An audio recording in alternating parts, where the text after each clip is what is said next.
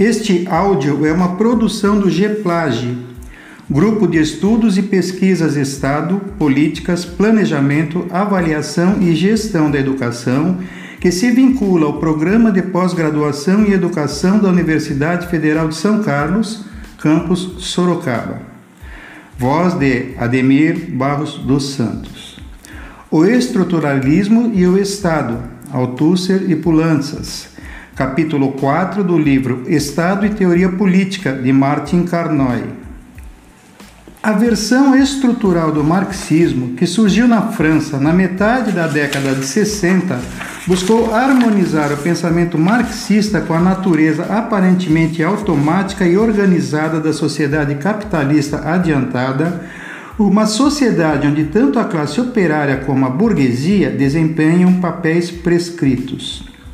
Para pensadores como Saussure e Jacobson, que pesquisaram as estruturas subjacentes da linguagem, Levi-Strauss, que aplicou o estruturalismo aos rituais primitivos, Lacan, que fez o mesmo em psicologia, e Foucault, quanto às relações sociais e ao conhecimento, o elemento crucial para a compreensão da sociedade humana não são as atividades conscientes do sujeito humano, mas a estrutura inconsciente que essas atividades pressupõem.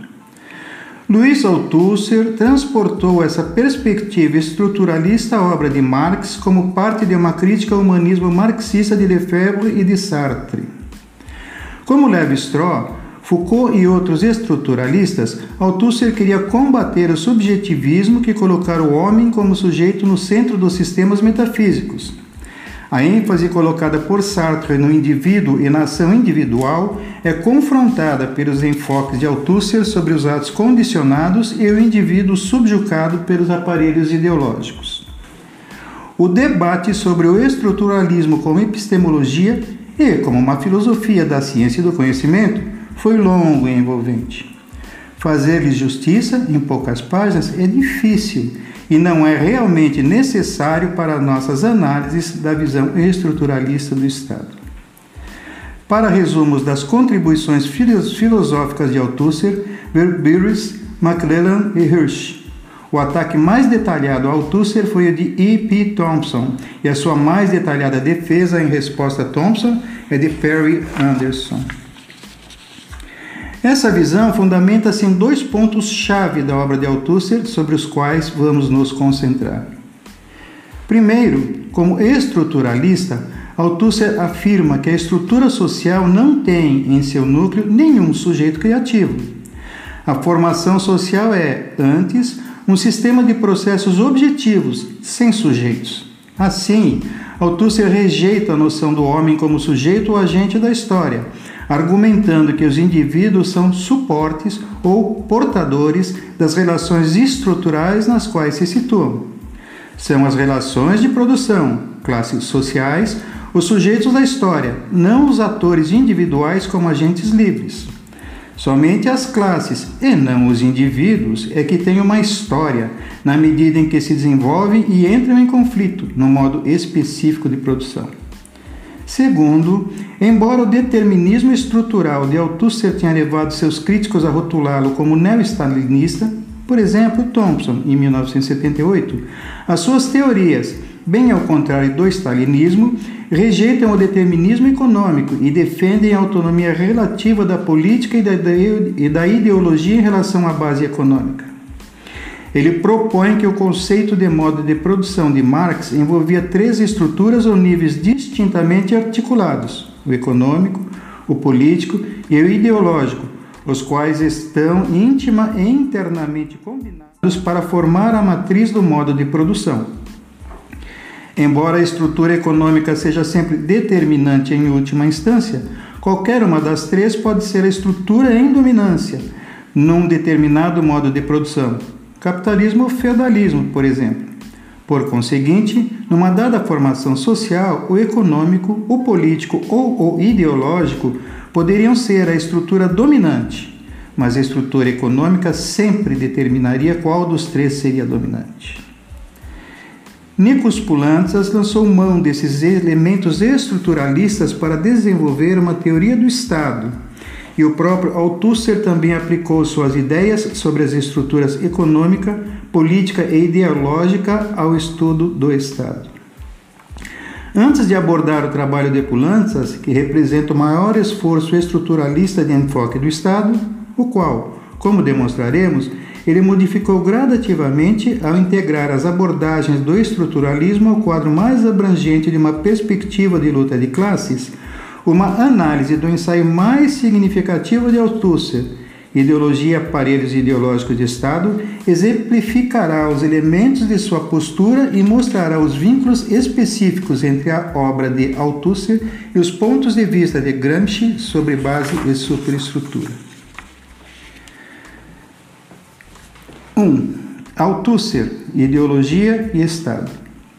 Para Althusser e para Marx, o tema da ideologia é vital para a reprodução das relações de produção porque, a fim de garantir a reprodução das relações de produção, os sujeitos individuais, ocupando os postos que a divisão sociotécnica do trabalho lhes atribui na produção, na exploração, na repressão, na, ide na ideologização, na prática científica, etc., têm que ser inseridos em práticas governadas pelos rituais da ideologia. Seu comportamento material concreto é simplesmente a epígrafe das admiráveis palavras do pregador. Amém. Assim seja, diz Althusser. O que é uma teoria de tal ideologia? Althusser argumenta que a ideologia não tem história. Existe como um construto que transcende qualquer história das formações sociais. Não depende de uma formação social particular, mas existe independente de qualquer momento no tempo. Ensina ele.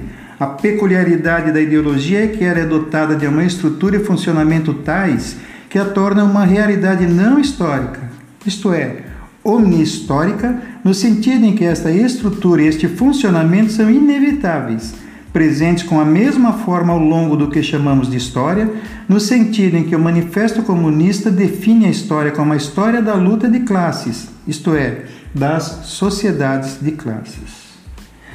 Althusser usa o termo simples ideologia para designar a ideologia em geral, um construto teórico que não está enraizado em nenhum contexto empírico particular.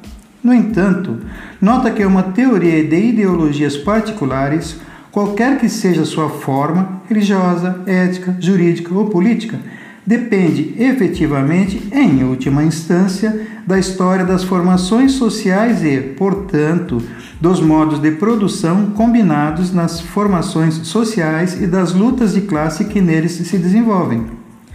Esse construto teórico da ideologia em geral define-se como representando a relação imaginária dos indivíduos com suas condições reais de existência. Ele, então, vai adiante, argumentando que a ideologia tem uma existência material. Uma ideologia existe sempre num aparelho e em suas práticas.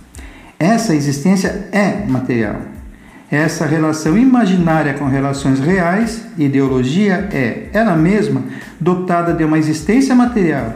E esta é a prática da ideologia no seio dos aparelhos específicos da sociedade. Assim, Althusser expressa a noção estruturalista de que o conhecimento do funcionamento interno de uma estrutura deve preceder o estudo de sua gênese e evolução. Estuda-se o funcionamento interno, definindo-se a existência da ideologia em termos do modo como está inscrita nos atos governados por rituais definidos, em última instância, por um aparelho ideológico. As crenças de um indivíduo são seus atos materiais inseridos em práticas materiais, governadas por rituais materiais que são, eles mesmos, definidos pelos aparelhos ideológicos, materiais dos quais derivam as ideias desse sujeito, segundo ele. É essa a noção que precede o estudo dos mecanismos ideológicos particulares que estão vinculados ao desenvolvimento nas formações sociais particulares. A noção é mais ampla. Os indivíduos e suas ideias não são mais a fonte da dinâmica dessa dialética. Como observamos, Althusser vê os indivíduos humanos como os suportes ou portadores das relações estruturais nas quais estão situados. No caso da ideologia, o sujeito de Althusser age na mesma medida em que sofre a atuação do seguinte sistema: A ideologia existente no mecanismo ideológico material, prescrevendo práticas materiais governadas por um ritual material, as quais existem nos atos materiais de um sujeito que atua conscientemente segundo suas ideias. Ele sustenta que a ideologia reconhece os indivíduos como sujeitos, subordina-os ao sujeito da própria ideologia, por exemplo, Deus, o capital, o Estado, garante que tudo seja realmente assim e que, contanto que os sujeitos reconheçam o que são e hajam em consonância com isso, tudo estará bem. Portanto, a vasta maioria dos bons indivíduos internaliza a ideologia e é inserida em práticas governadas pelos rituais dos aparelhos ideológicos. O indivíduo é, pois, livre, autor e responsável por seus atos, mas é, ao mesmo tempo, sujeito a uma ideologia que age como uma autoridade superior. O indivíduo é destituído de toda liberdade, exceto a de aceitar sua submissão.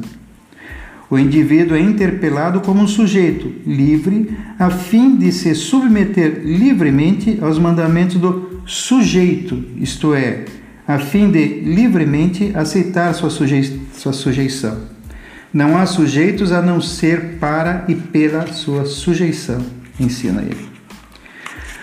Com essa teoria da ideologia, Althusser constrói um mecanismo pelo qual os indivíduos voluntariamente se sujeitam a uma ideologia, o consenso hegemônico de Gramsci, e é essa sujeição que os define na própria sociedade. Inerente à ideologia está a necessária ignorância da realidade que a ideologia representa, e essa realidade é, em última instância, a reprodução das relações de produção e das relações que dela derivam essa posição não poderia ser mais anti-existencialista. Em vez de um indivíduo que se define através de atos individuais e do postulado de responsabilidade por tais atos, o sujeito de Althusser é definido pela sujeição à ideologia dominante, colocando-se voluntariamente no contexto dos aparelhos ideológicos e tendo a sua liberdade definida por eles. A liberdade existencial de Sartre é, de acordo com Althusser, uma liberdade totalmente condicional, condicionada por uma estrutura dominante de relações e de pensamento. Essa estrutura é internalizada pelos bons sujeitos, com seu verdadeiro significado escondido deles. A definição do indivíduo através de atos condicionados significa, naturalmente, que essa liberdade existencial não define a história, mas é por ela limitada de um modo estruturado. Althusser avança mais um passo. Defende que os aparelhos ideológicos não são a realização da ideologia em geral, nem mesmo a realização isenta de conflitos da ideologia da classe dominante. A ideologia da classe dominante não se torna a ideologia dominante por graça de Deus, nem mesmo em virtude da tomada do poder do Estado. É pela instalação dos aparelhos ideológicos de Estado, nos quais essa ideologia se realiza que ela se transforma na ideologia dominante. A instalação dos aparelhos ideológicos de Estado, por sua vez, é a baliza da luta de classes. É a vitória da classe dominante nos aparelhos ideológicos de Estado que permite que sua ideologia seja neles instalada. Uma vez instalada, vimos que Althusser a coloca com os atributos de uma ideologia em geral e, Nesse sentido, o indivíduo, em seus atos, não é mais o ponto de referência para a compreensão do funcionamento da sociedade, mas o indivíduo é um, é um sujeito definido em termos dos aparelhos ideológicos e suas práticas. Agora que discutimos o construto da ideologia em geral, na análise de Althusser, e vimos que essa ênfase na ideologia e na superestrutura defende que a reprodução das relações de produção tem lugar através da ideologia que, no modo capitalista de produção é, em última instância, realizada no contexto da luta de classes, podemos voltar à análise de Althusser sobre os aparelhos ideológicos de Estado naquele modelo. Althusser destaca em seu ensaio quatro pontos. Primeiro, toda formação social, como o capitalismo, deve reproduzir as condições de sua produção, ao mesmo tempo em que produz, a fim de poder produzir. Isto é, Para que o feudalismo, o capitalismo ou o socialismo possam funcionar enquanto tais, devem reproduzir as forças produtivas, a terra, o trabalho, o capital e o conhecimento que entram na produção e as relações existentes de produção, a hierarquia de poder e de controle entre os proprietários de terra e os servos, no feudalismo, capitalistas e trabalhadores, no capitalismo, ou chefes de empresa e funcionários de partido e trabalhadores, no socialismo. Como disse Marx, Toda criança sabe que uma formação social que não reproduz as condições de produção ao mesmo tempo que produz não duraria um ano. Althusser sugere que essas forças produtivas não se reproduzem no nível da empresa, mas da classe. Por exemplo, no capitalismo, a classe capitalista, enquanto classe, reproduz a força de trabalho, ao pagar aos trabalhadores salários com os quais eles podem se alimentar e criar a nova geração de trabalhadores. O nível de salários pago é determinado pela luta de classes sobre a extensão da jornada de trabalho e o pagamento por hora de trabalho.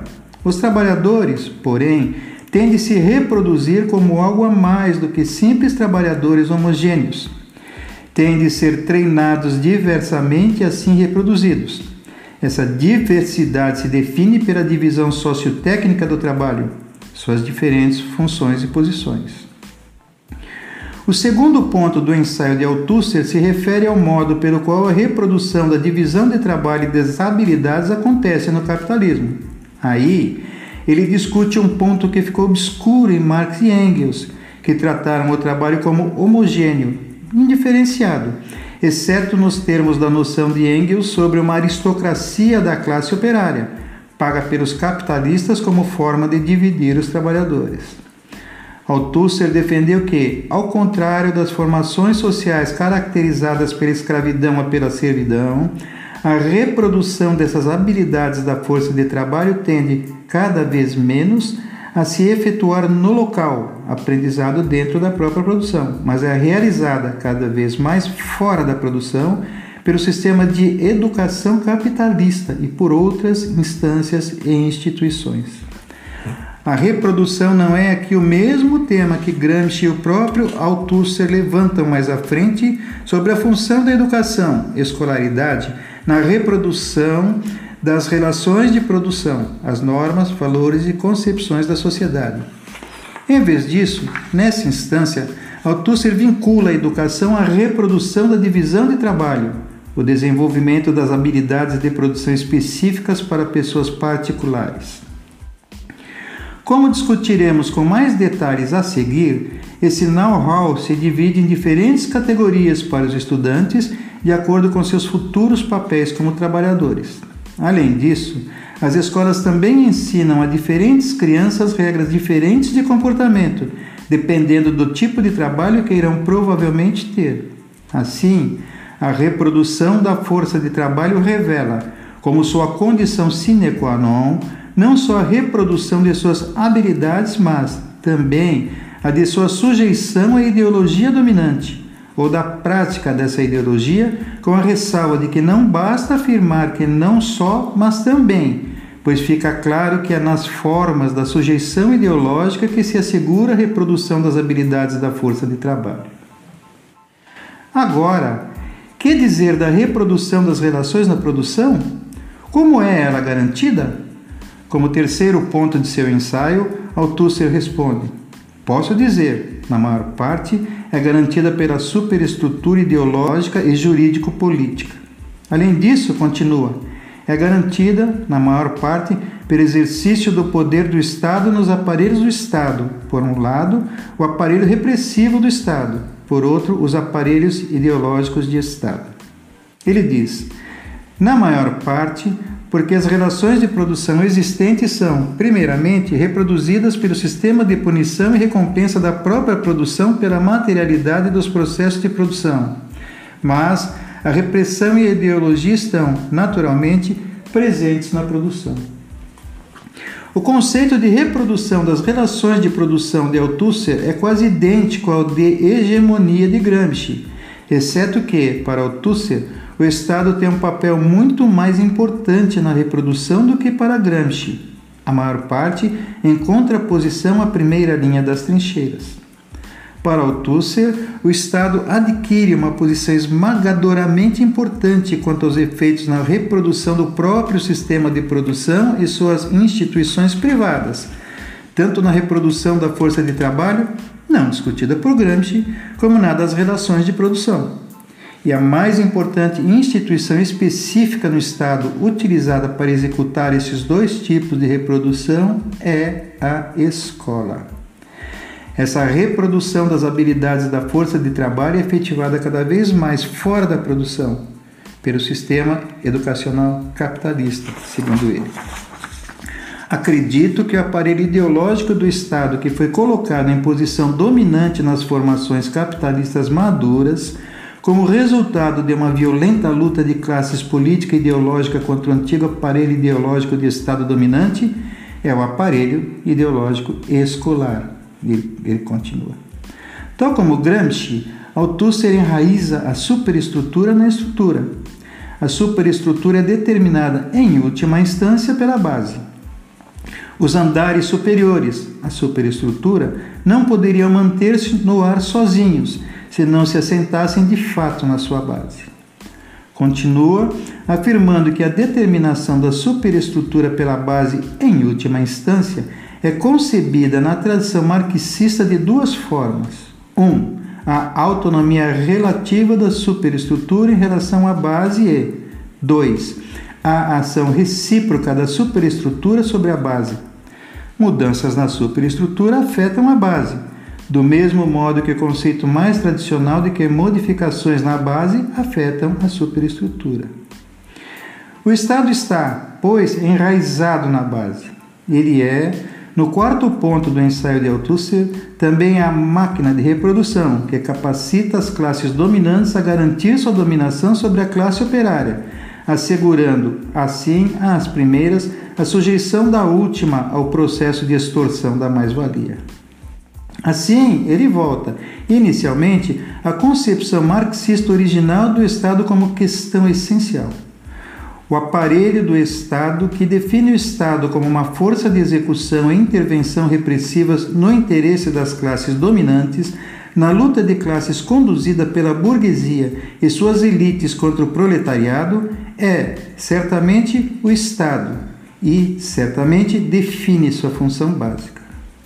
Althusser afirma também que a concepção de Marx sobre a separação entre poder do Estado e aparelho do Estado é correta o aparelho do Estado pode sobreviver intacto, mesmo com uma transformação no poder do Estado, isto é, uma mudança na classe que detém o poder do Estado.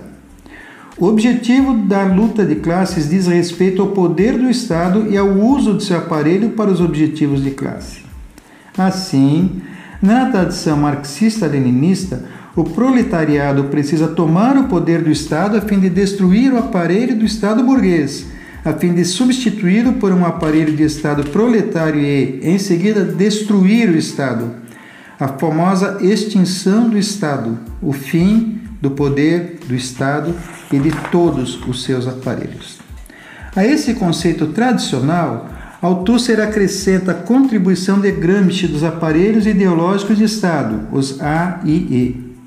O aparelho repressivo do Estado compreende o governo, a administração, o exército, a política, os tribunais, as prisões, etc., todos os quais funcionam pela violência, pelo menos como último recurso.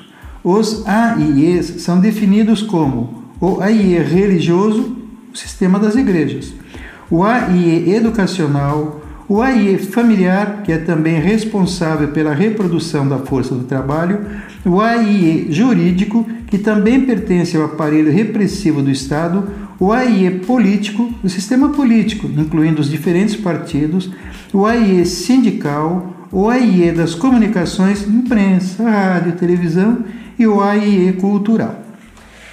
As diferenças entre os AIEs e o aparelho repressivo fundam-se na singularidade deste em contraposição à pluralidade dos AIEs. O aparelho repressivo é inteiramente público e unificado, embora Althusser não trate da possibilidade de conflitos e contradições no interior dos aparelhos repressivos, ao passo que a maioria dos AIEs é privada, igrejas, partidos políticos, sindicatos, famílias, escolas particulares, jornais, etc. O que os aparelhos ideológicos privados têm a ver com o Estado? pergunta Althusser. Baseia-se em Gramsci para a resposta. A distinção entre o público e o privado é uma distinção interna ao direito burguês e válida nos domínios subordinados em que o direito burguês exerce sua autoridade. O Estado, que é o Estado da classe dominante, não é nem público nem privado. É, pelo contrário, a condição para qualquer distinção entre um público e o privado. Não é uma questão sem importância saber se os A e E são públicos ou privados. É sua junção que importa. É o que fazem e para quem fazem. Em certo sentido, esse mesmo ponto é levantado por Galbraith. O setor de planejamento é indiferenciadamente público ou privado, exceto quando definido por lei. Além disso, Embora tanto os aparelhos repressivos do Estado quanto os AIEs contenham elementos repressivos e ideológicos, o primeiro funciona massiva e predominantemente pela repressão, funcionando secundariamente pela ideologia. Mesmo o exército e a polícia usam a ideologia a fim de assegurar sua própria coesão e reprodução. Os AIEs, por outro lado, funcionam primariamente através da ideologia e secundariamente através da repressão. Mesmo as igrejas e as escolas usam sistemas de punição repressiva, disciplinando não somente seus pastores, mas também seus rebanhos. Ao desenvolver a natureza dos AIEs, Althusser volta a Gramsci. A diversidade dos AIEs é unificada sob a ideologia dominante e nenhuma classe pode manter o poder do Estado por um longo período sem exercer ao mesmo tempo sua hegemonia sobre e nos aparelhos ideológicos do Estado. O controle desses AIEs, porém, não é apenas necessário para a classe que tenta manter o poder, mas é necessário face ao caráter dos AIEs como local da luta de classes. Como observou Gramsci, a superestrutura, o aparelho hegemônico, controlado pela classe dominante, também leva a uma contra-hegemonia. Segundo Althusser, a classe ou aliança de classes no poder não domina tão facilmente os AIEs como o aparelho repressivo do Estado. Isto não só porque as antigas classes dominantes podem neles reter fortes posições por longo tempo, mas também porque a resistência das classes exploradas é capaz de achar meios e oportunidades para neles se expressar, quer pela utilização de suas contradições, quer pela conquista de posições de combate. O controle do aparelho do Estado é, portanto, útil para a classe no poder, na medida em que lhe permite usar o aparelho repressivo para impor a lei, um conjunto de leis que existe ou se altera para conver as necessidades da classe no poder, e na medida em que é capaz de exercer sua hegemonia através do AIE. Althusser concorda inteiramente com Gramsci em que o aparelho do Estado, sem hegemonia, significa um Estado sem poder de longo termo, mesmo se aqueles que controlam o aparelho do Estado também controlam o aparelho repressivo. Nesse sentido, ele, como Gramsci, volta a atenção para a possibilidade de contestar o poder do Estado e, portanto, o poder da classe dominante, não através da contestação do aparelho repressivo do Estado, ou guerra de manobras ou estratégia frontal com a força contrária baseada na violência, mas através do desenvolvimento de uma contra-ideologia, uma ideologia que se torna tão difundida entre as classes subordinadas que destrói a hegemonia ideológica dos grupos dominantes. Daí, de acordo com essa análise, impossibilitando a esses grupos o domínio por um longo período, o que significa, segundo Gramsci, sitiar o Estado. Tópico seguinte: Nikos Poulantzas, a relação orgânica entre o Estado e a base econômica. A leitura estruturalista de Marx, efetuada por Althusser, foi aplicada pela primeira vez a uma investigação do Estado por Nikos Poulantzas. Diferentemente de Althusser, Pulantzas concentra-se mais nas classes sociais e na política do que na teoria marxista como um todo. No entanto, se aceitarmos a proposição gramsciana de que a superestrutura tem um lugar de destaque para a compreensão da estrutura e das transformações sociais, os estudos de Pulantzas sobre o Estado abrangem a maior parte dos elementos essenciais numa teoria da sociedade. A principal contribuição de Pulantzas ao debate sobre o Estado capitalista é sua análise do Estado em relação à luta de classes. Sua obra se concentra na natureza das classes sociais, no papel do Estado na formação e definição do conflito de classes e no efeito desse conflito sobre o próprio Estado. A partir dessa análise, descobrimos um Estado que se insere nas e se define pelas relações de classe as estruturas da sociedade capitalista, ao mesmo tempo que é um fator de coesão e regulamentação do sistema social no qual funciona. As teorias de Pulantzas, porém, sofreram alterações significativas entre a publicação, na França, do Poder Político e Classes Sociais, em 1968, e o Estado, o Poder e o Socialismo, em 1978. O primeiro trabalho era definitivamente estruturalista. Nele, o Estado reproduz a estrutura de classes porque é uma articulação das relações econômicas de classe na região política. A forma e a função do Estado, portanto, moldam-se pela estrutura das relações de classe. Nesse primeiro trabalho, Pulantzas argumenta, contudo, que não há uma teoria abrangente, conforme o ideal hegeliano de um Estado transcendental. O Estado específico ao modo de produção, por exemplo. O Estado capitalista, o Estado feudal e assim por diante. Além disso, em poder político e classes sociais, ele recorre ao conceito de Althusser sobre a autonomia relativa da política e da economia, a fim de argumentar que o Estado capitalista é, ao mesmo tempo, um Estado de classe e deve ser relativamente independente da luta de classes na produção para funcionar realmente como um Estado de classe. O Estado relativamente autônomo serve, porém, como local da organização do grupo hegemônico da classe capitalista fracionada. A luta dos trabalhadores apenas molda o Estado na medida em que faz parte das relações de classe na produção. Em seu trabalho mais recente, Pulantzas abandona o Estado estruturalista em favor de um Estado moldado pela própria luta de classes. Já em 1973, Pulantzas admitia que há uma relação diferente entre as classes sociais e o Estado, dependendo do estágio do desenvolvimento capitalista. Assim, mudanças nas relações capitalistas de produção moldam as instituições políticas. A estrutura do Estado capitalista não é uma estrutura, mas aparelhos moldados pela luta de classes e pelas correspondentes transformações na produção capitalista. Em O Estado, o Poder e o Socialismo, de 1978 e 1980, a autonomia relativa do Estado se faz dialética existe a possibilidade da luta de classes no interior dos aparelhos do Estado, devido às próprias contradições inerentes à autonomia. São elas e o papel dos movimentos sociais na conformação do Estado que se tornam importantes em seus trabalhos mais recentes.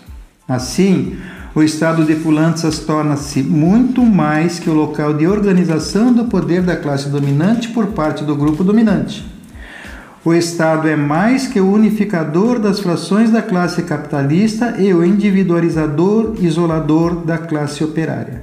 É, nesse último trabalho, um local de conflito de classes, onde o poder político é contestado.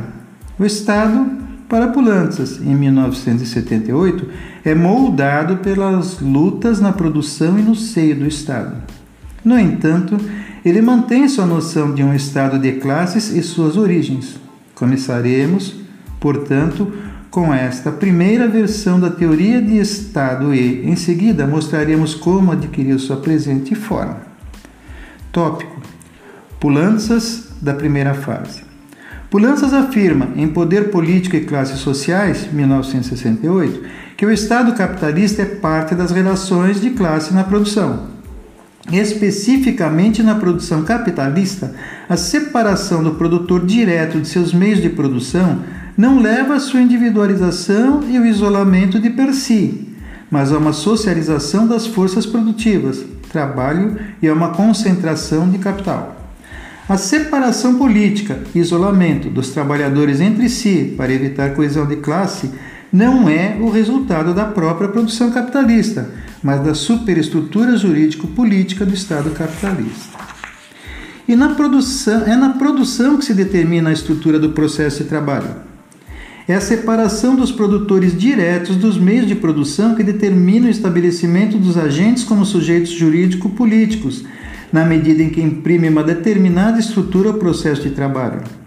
Ela determina suas relações de classe. O Estado aqui é um ativista.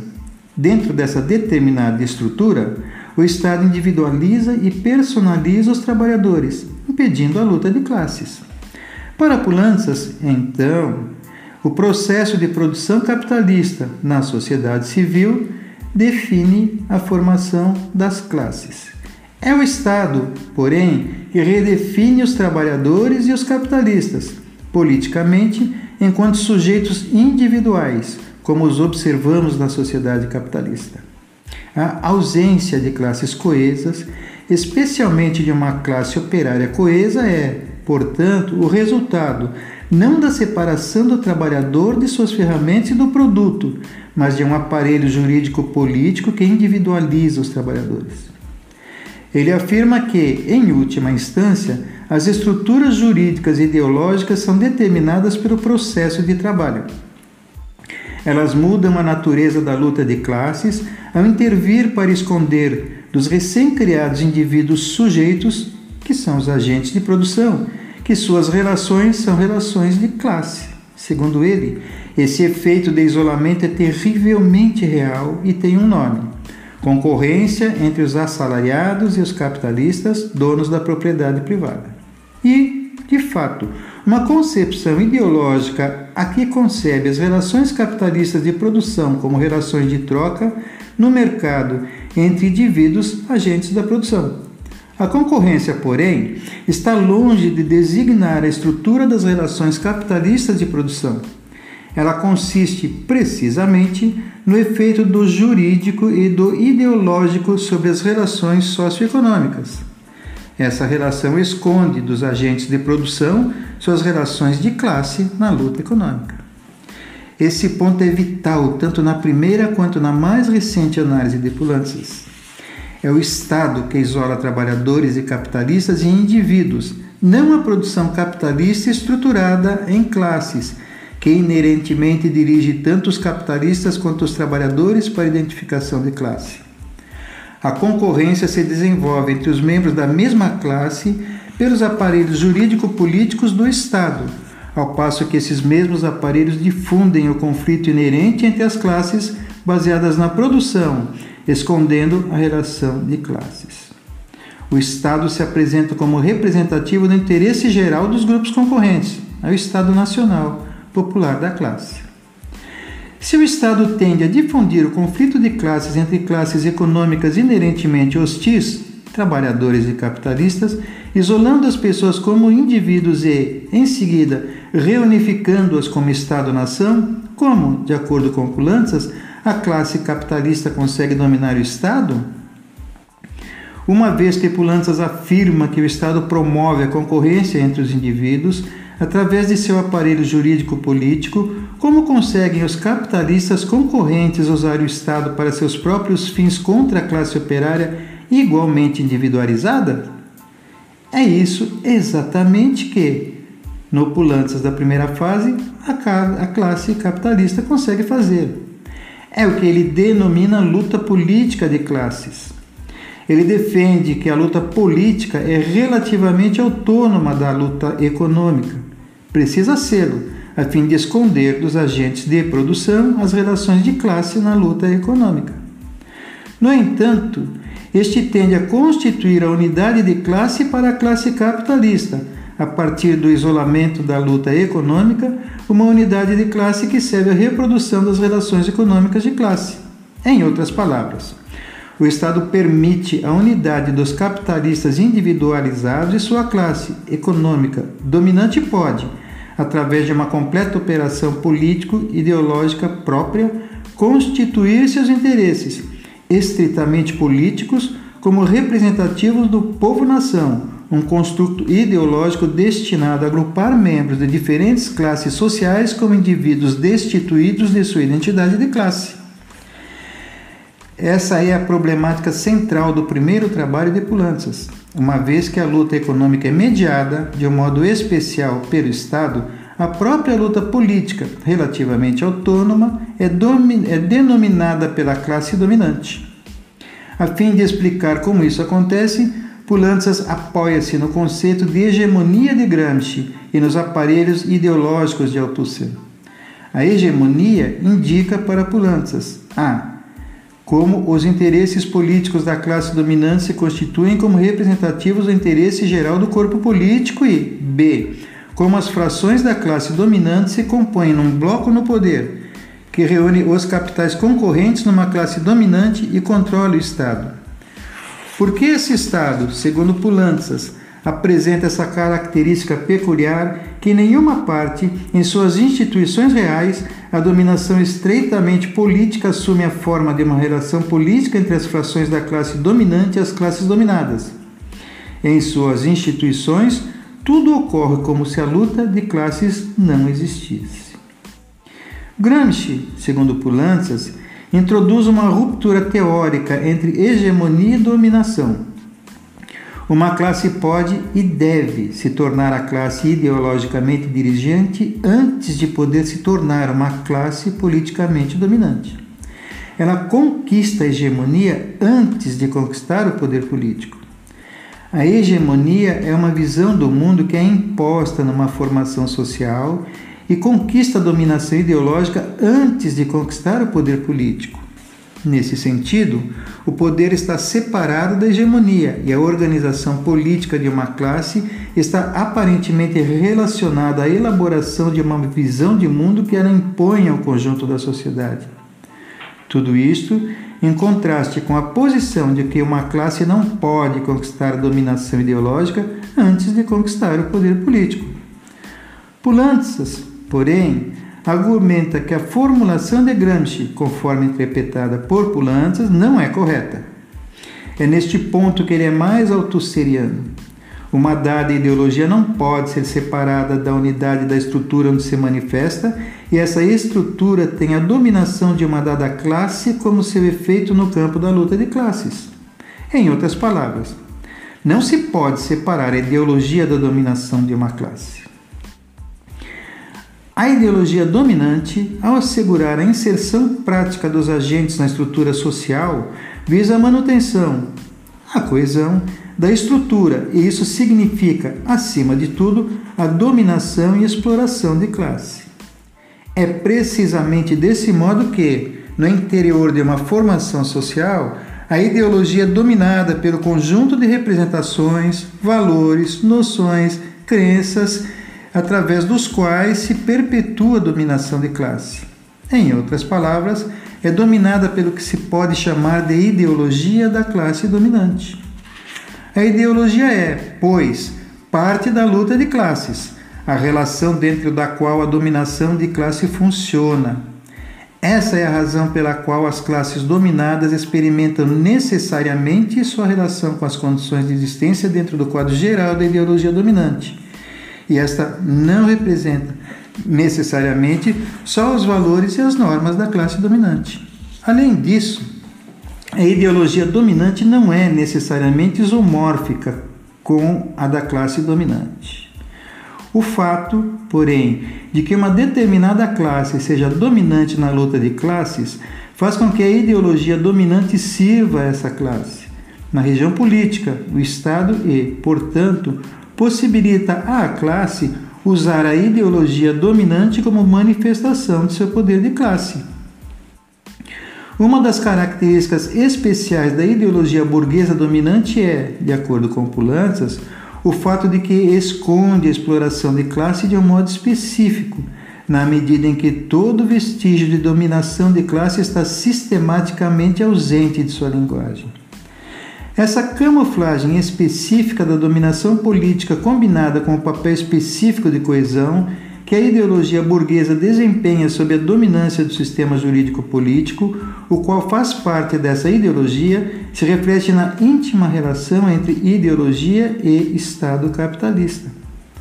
O poder particular dessa inter-relação é que os indivíduos não parecem ser capazes, num único e no mesmo movimento teórico, de serem unificados e de atingirem sua existência social, exceto através da conquista da existência política no Estado. Assim, através da hegemonia, a liderança da classe hegemônica pode se apresentar como encarnando o interesse geral do povo-nação e, ao mesmo tempo, condicionar as classes dominantes a uma aceitação política específica de sua dominação. A ideologia, escondendo o relacionamento de classes e a subsequente exploração implícita na ideologia da individualização e reunificação do Estado-nação, possibilita à classe dominante reproduzir as relações de classe de tal modo que permaneça dominante. Ou melhor, a ideologia legitima a existência e o funcionamento de um Estado de classe. No entanto, que dizer da concorrência entre membros e subgrupos das classes dominantes? Como é resolvida essa concorrência a fim de produzir a tradução da ideologia dominante em poder da classe dominante?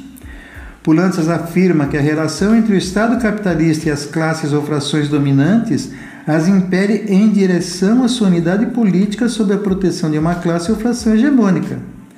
A classe ou fração hegemônica polariza os, os interesses contraditórios específicos das várias classes ou frações dos blocos de poder, transformando seus próprios interesses econômicos em interesses políticos e representando os interesses gerais comuns das classes ou frações do bloco de poder.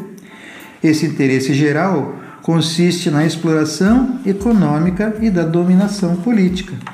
O que é interessante na formulação de Pulanças é que a classe ou fração hegemônica pode ser detentora do Estado, mas uma classe ou fração pode ter em mãos o Estado sem ser por isso hegemônica. Mais adiante, a classe ou fração dominante pode não apenas não ser hegemônica, mas, em certas ocasiões, pode não pertencer ao bloco no poder. Cito o exemplo de certos governos social-democratas, na França, onde a pequena burguesia não era nem hegemônica, nem parte do bloco no poder, mas era a classe reinante, isto é, controlava o Estado. Nestes casos, encontra-se geralmente uma defasagem característica entre essa classe e sua representação partidária. Seu partido faz o papel de agente da classe ou fração hegemônica, ou mesmo de uma outra classe ou fração do bloco no poder. O mesmo é verdade para a classe detentora do Estado. Dentro do contexto da ideologia dominante, então, o bloco no poder é a expressão política das diferentes frações da classe dominante. É através do bloco no poder que essas diferentes frações são unificadas para governar. Na verdade, sua função é a de traduzir a ideologia dominante em ação concreta. É através do bloco no poder que a ideologia se transforma numa série de práticas materiais, costumes e morais, as quais agem como cimento na ligação das relações sociais, políticas e econômicas. A ideologia dominante incorpora-se, desse modo, aos aparelhos do Estado, os quais elaboram, inculcam e reproduzem essa ideologia. Esse papel é fundamental para a reprodução da divisão social de trabalho das classes sociais e da dominação da sociedade por uma classe determinada. Em seu primeiro trabalho, Pulanças vê o Estado como sendo autônomo da sociedade civil devido à necessidade de isolar os trabalhadores da consciência de classe desenvolvida na sociedade civil. O Estado é autônomo no sentido que, embora caracterizado pela liderança da classe hegemônica, não representa diretamente os interesses econômicos das classes dominantes, mas seus interesses políticos. É o centro do poder político das classes dominantes, na medida que é o agente organizador de sua política. O Estado funciona a fim de organizar as classes dominantes e reduzir a concorrência entre elas, enquanto aumenta a competição entre classes dominadas, isolando cada um de seus membros em seu espaço individual, mas mantendo sua legitimidade aos olhos das classes dominadas, afirmando ser uma força unificadora e representativa dos interesses do povo. Nessa formulação, o Estado não é um lugar da luta de classes, mas um produto e um modelador dela na sociedade civil. As classes dominadas têm muito pouca influência sobre a estrutura e a operação do Estado. Esse equilíbrio de poder político não indica realmente qualquer forma de equivalência de poder entre as forças presentes. Esse significado de equilíbrio não deve ser confundido com o conceito de autonomia de Marx e Engels na situação onde nenhuma classe tem poder suficiente para controlar o Estado. O equilíbrio que aparece no Jovem Pulanças se relaciona ao deslocamento das relações de poder no quadro do Estado capitalista e das relações de forças, no campo das lutas econômicas, dentro dos limites colocados pelo poder político. O Estado é autônomo em relação à economia, é possível haver uma política social que favoreça certas classes dominadas, mas também possibilite cessear o poder econômico das classes dominadas sem nunca ameaçar seu poder político. Assim, embora seja verdade que as lutas políticas e econômicas das classes dominadas impõem uma garantia a fim de proteger os interesses econômicos de certos membros daquelas classes, isso não é, de forma alguma, uma restrição ao poder político das classes dominantes. A noção de interesse geral do povo, noção ideológica, encobrindo uma operação institucional do Estado capitalista, expressa um fato real. O de que esse Estado, por sua própria estrutura, dá aos interesses econômicos de certas classes dominadas garantias que podem até mesmo ser contrárias aos interesses econômicos, a curto prazo, das classes dominantes, mas compatíveis com seus interesses políticos e sua dominação hegemônica. Isso nos leva a uma conclusão muito simples, mas que não se pode deixar de repetir. Essa garantia, dada pelo Estado capitalista aos interesses econômicos de certas classes dominadas, não pode ser vista isoladamente como restrição ao poder político das classes dominantes.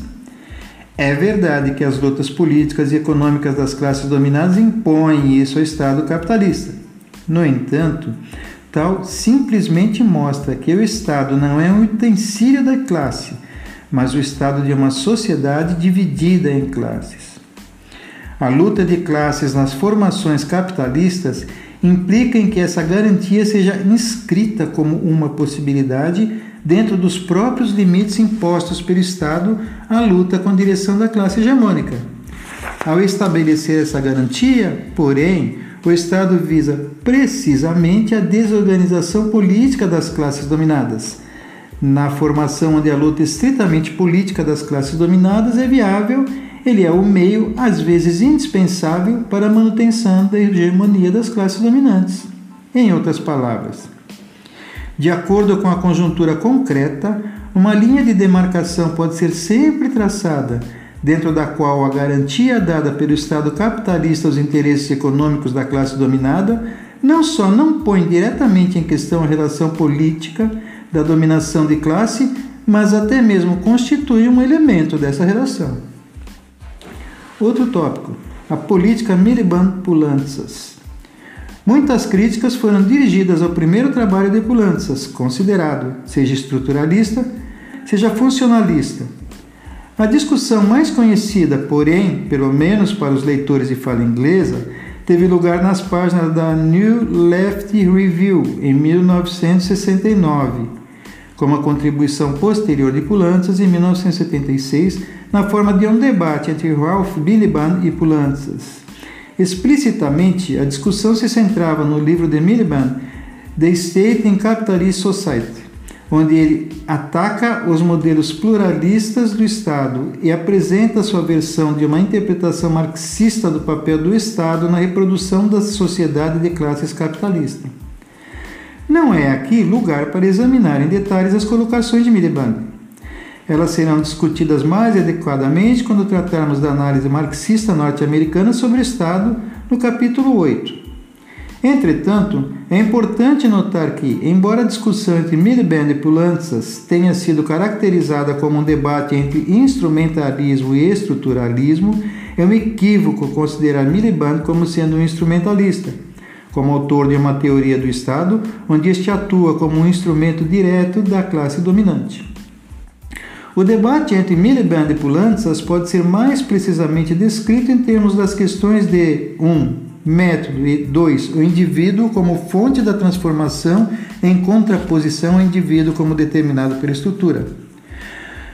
Com relação ao primeiro tema, Pulantzas critica o trabalho de Miliband, argumentando que este opta por refutar diretamente as ideologias burguesas por meio do exame imediato do fato concreto. Isso não significa que eu seja contra o estudo do concreto. Pelo contrário, tendo eu mesmo negligenciado de algum modo esse aspecto da questão em meu próprio trabalho, como objetivo e objeto um tanto diferentes, estou perfeitamente cônscio da necessidade de análises concretas. Quero simplesmente dizer que uma pré-condição de qualquer abordagem científica do concreto é de explicitar os princípios epistemológicos do próprio tratamento do assunto, diz Pulanças. É nesse ponto que Pulantzas coloca a posição estruturalista global, autosseriana, de forma mais clara.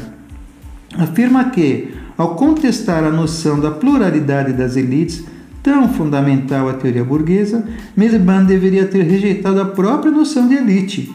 Deveria ter se afastado da epistemologia empirista orientada para o indivíduo da ciência política burguesa, pois os conceitos e as noções nunca são inocentes e ao utilizar as noções do adversário para atacá-las, legitima-se as mesmas, permitindo a sua sobrevivência. Toda noção ou conceito só tem significado dentro de uma problemática teórica global que lhe serve de base. Extraídos dessa problemática, importados acriticamente para o marxismo, elas passam a ter efeitos absolutamente incontroláveis, diz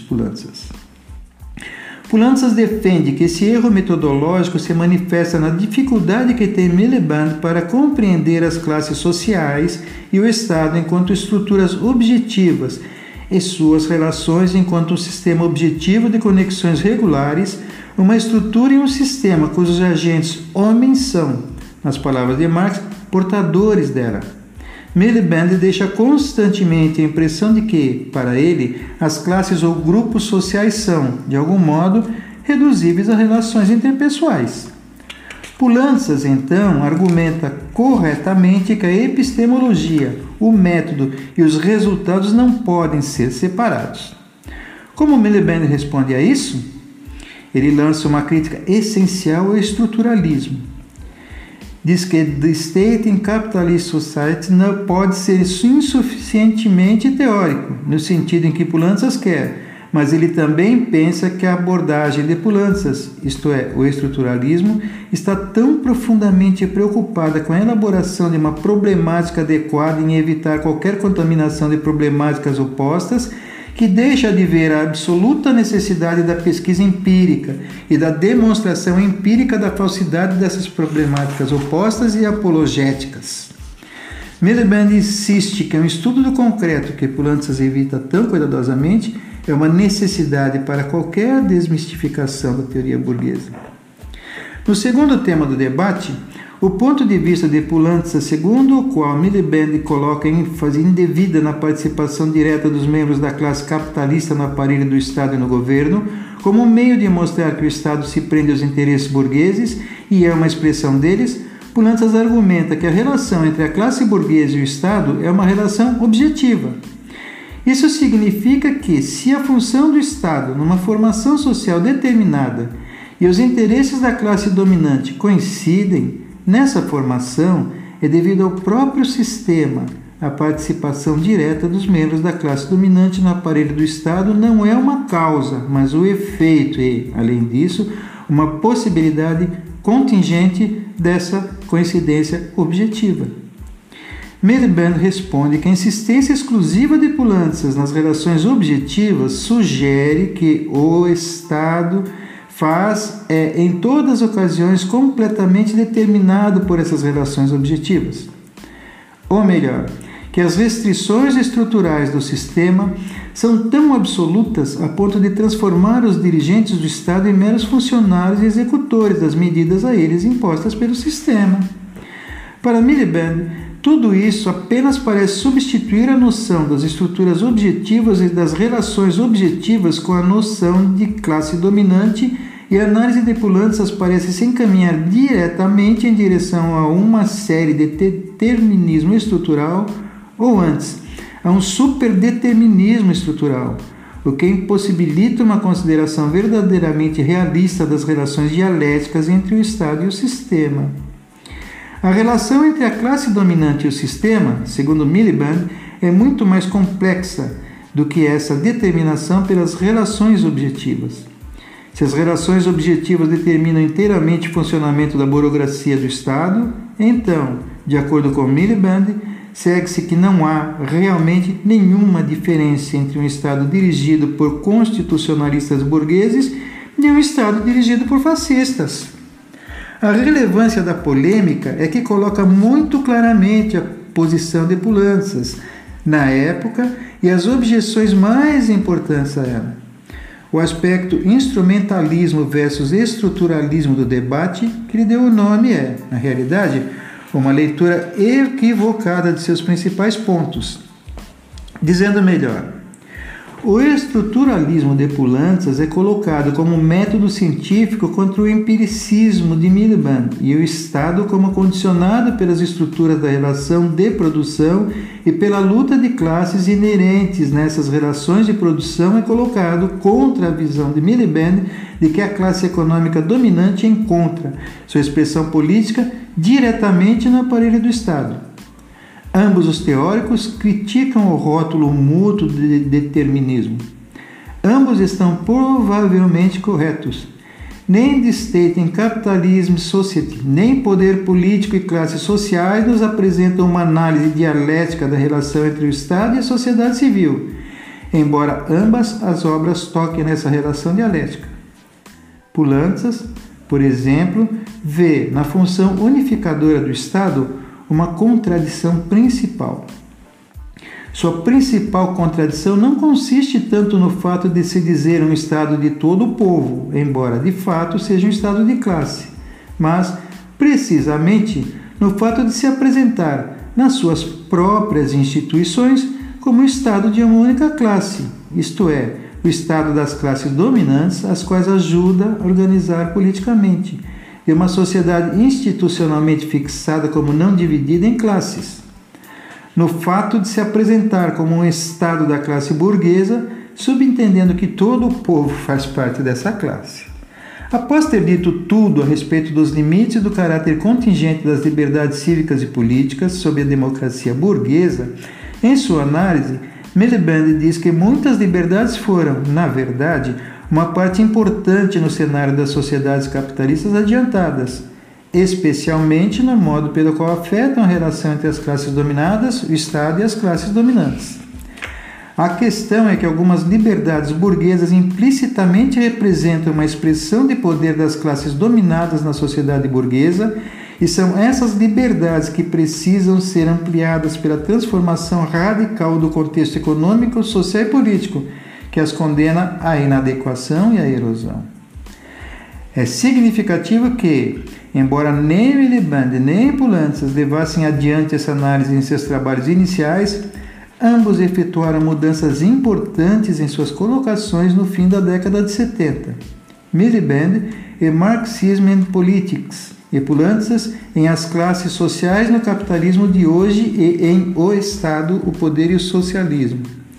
Nesse último trabalho, Pulantzas modifica sua primeira construção do Estado, como sendo totalmente autônomo numa sociedade civil, devido à necessidade de isolar os trabalhadores do desenvolvimento com consciência de classe da sociedade civil. Argumenta que a autonomia do Estado não está apenas presa à luta de classes na sociedade civil, este não somente procura representar os estados das classes dominantes, ao mediar as contradições dessa luta na sociedade civil, transformando-a através da individualização dos trabalhadores e se legitimando através de sua ideologia de unificação, mas, em última instância, Ao desempenhar tal papel, ele incorpora a própria luta de classes. A autonomia dá lugar à luta de classes no Estado e a possibilidade das classes dominadas tomarem os aparelhos do Estado para seus próprios propósitos e interferirem nas funções do Estado que reproduzem o domínio dos grupos dominantes. É aqui que Pulantzas, muito mais do que nos primeiros trabalhos, funda-se cada vez mais na situação anormal descrita por Marx e Engels, na qual o Estado é analisado como um exemplo onde nenhuma classe tem poder suficiente para dominar o Estado. Pulantzas acrescenta a possibilidade de que, diferentemente do Estado bonapartista, a luta de classes poderia colocar o Estado numa posição onde este atua a fim de modificar as relações de produção na sociedade civil. Outro tópico, a obra mais recente de Pulantzas, o estruturalismo dialético. Agora nós voltamos a um resumo detalhado da reformulação operada por Pulantzas em sua própria análise sobre o Estado capitalista no contexto da luta de classes. Nessa reformulação, ele amplia seu conceito de Estado como, ao mesmo tempo, produto e modelador das relações objetivas de classe. Agora, nos voltamos a um resumo detalhado da reformulação operada por Pulantzas e sua própria análise sobre o Estado capitalista no contexto da luta de classes. Nessa reformulação, ele amplia seu conceito de Estado como, ao mesmo tempo, produto e modelador das relações objetivas de classe. O Estado e as classes sociais. Primeiramente, Pulantzas argumenta que o papel dos aparelhos do Estado é manter a unidade e a coesão de uma formação social, concentrando e sancionando a dominação de classes e, assim, reproduzindo as relações sociais, isto é, as relações de classe. As relações políticas e ideológicas são materializadas e incorporadas como práticas materiais nesses aparelhos. Além disso, as classes sociais são definidas por sua relação com os aparelhos econômicos, o espaço da produção e os aparelhos do Estado. Assim, as classes sociais e a luta de classes fazem parte das relações econômicas e políticas numa sociedade. Os aparelhos nunca são nada mais do que a materialização e a condensação das relações de classe. Ele distingue este conceito da análise institucional funcionalista, que vê relações de classe como surgindo dos agentes das relações institucionais. Em Weber, por exemplo, as relações de classe surgem das relações de poder nas instituições hierárquicas. Pulanças, porém, afirma que os aparelhos do Estado não têm poder por si mesmo. As instituições não têm poder enquanto tal nem é o poder inerente às relações hierárquicas. Em vez disso, o Estado materializa e concentra as relações de classe, as quais são precisamente definidas pelo conceito de poder. O Estado não é uma entidade com uma essência instrumental intrínseca, mas é, em si mesmo, uma relação, mais precisamente a condensação de uma relação de classe. Não é, pois, a hierarquia que cria as classes, mas as classes sociais que produzem a configuração particular de poder no aparelho do Estado. Ao mesmo tempo, o aparelho do Estado está inerentemente marcado pela luta de classes. A luta de classes e o aparelho do Estado não podem ser separados. A segunda formulação define a relação do Estado com a classe dominante. Uma vez que os aparelhos do Estado constituem a materialização e a condensação das relações de classe, eles tentam, de alguma forma, representar os interesses da classe dominante. Pulantzas descreve essa representação como dois estágios do capitalismo. Um é o estágio concorrencial e o outro é o capitalismo monopolista mais recente. Em ambos os estágios, o Estado está separado da estrutura econômica, dando-lhe a aparência de ter uma autonomia relativa da classe dominante. Essa separação se dá, segundo Pulantzas, como parte da separação relativa do político em relação ao econômico, específica do capitalismo. Ela deriva da separação e desapropriação dos produtores diretos em relação aos seus meios de produção, que caracteriza o capitalismo.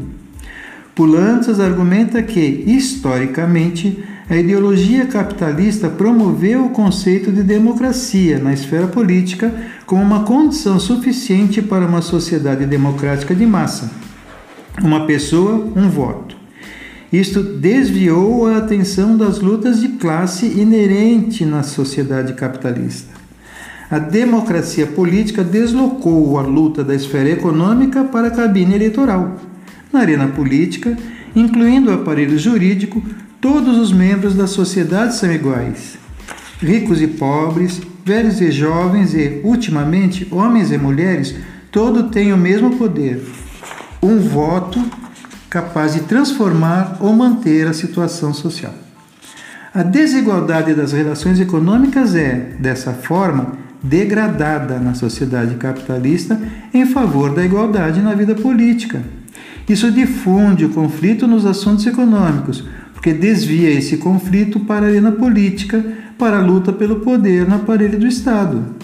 Como em seu primeiro trabalho, o Estado, sob essas condições ideológicas, deve parecer autônomo e neutro, enquanto, ao mesmo tempo, mantém as classes dominadas divididas e representa os interesses do bloco no poder das classes dominantes.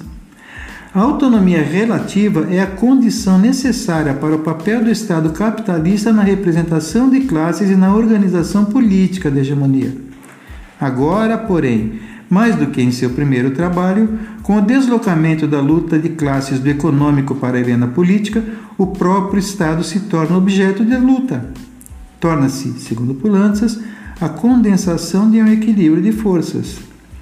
Ensina ele, a correspondência entre o Estado, que assegura a coesão da formação social, ao manter as lutas que aí se desenvolvem nos limites do modo de produção e ao reproduzir suas relações sociais, e os interesses da classe ou fração hegemônica não se estabelecem em termos simples de uma identificação ou redução do Estado a essa fração.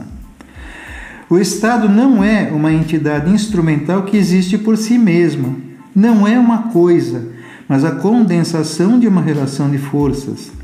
A correspondência em questão se estabelece em termos de organização e de representação.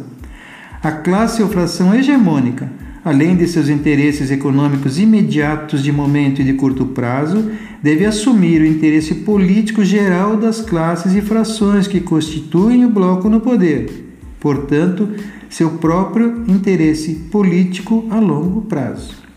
Ela deve unificar a si própria e ao bloco no poder sob a sua liderança.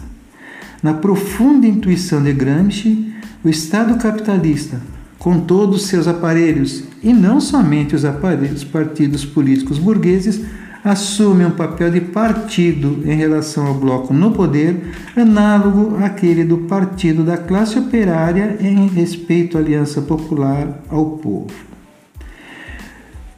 No capitalismo de monopólio, o Estado assume funções econômicas que não tinha na fase concorrencial. Pulantzas argumenta que Estado tem uma função econômica geral, mesmo na fase concorrencial, mas esta consiste na reprodução das condições gerais da produção da mais-valia.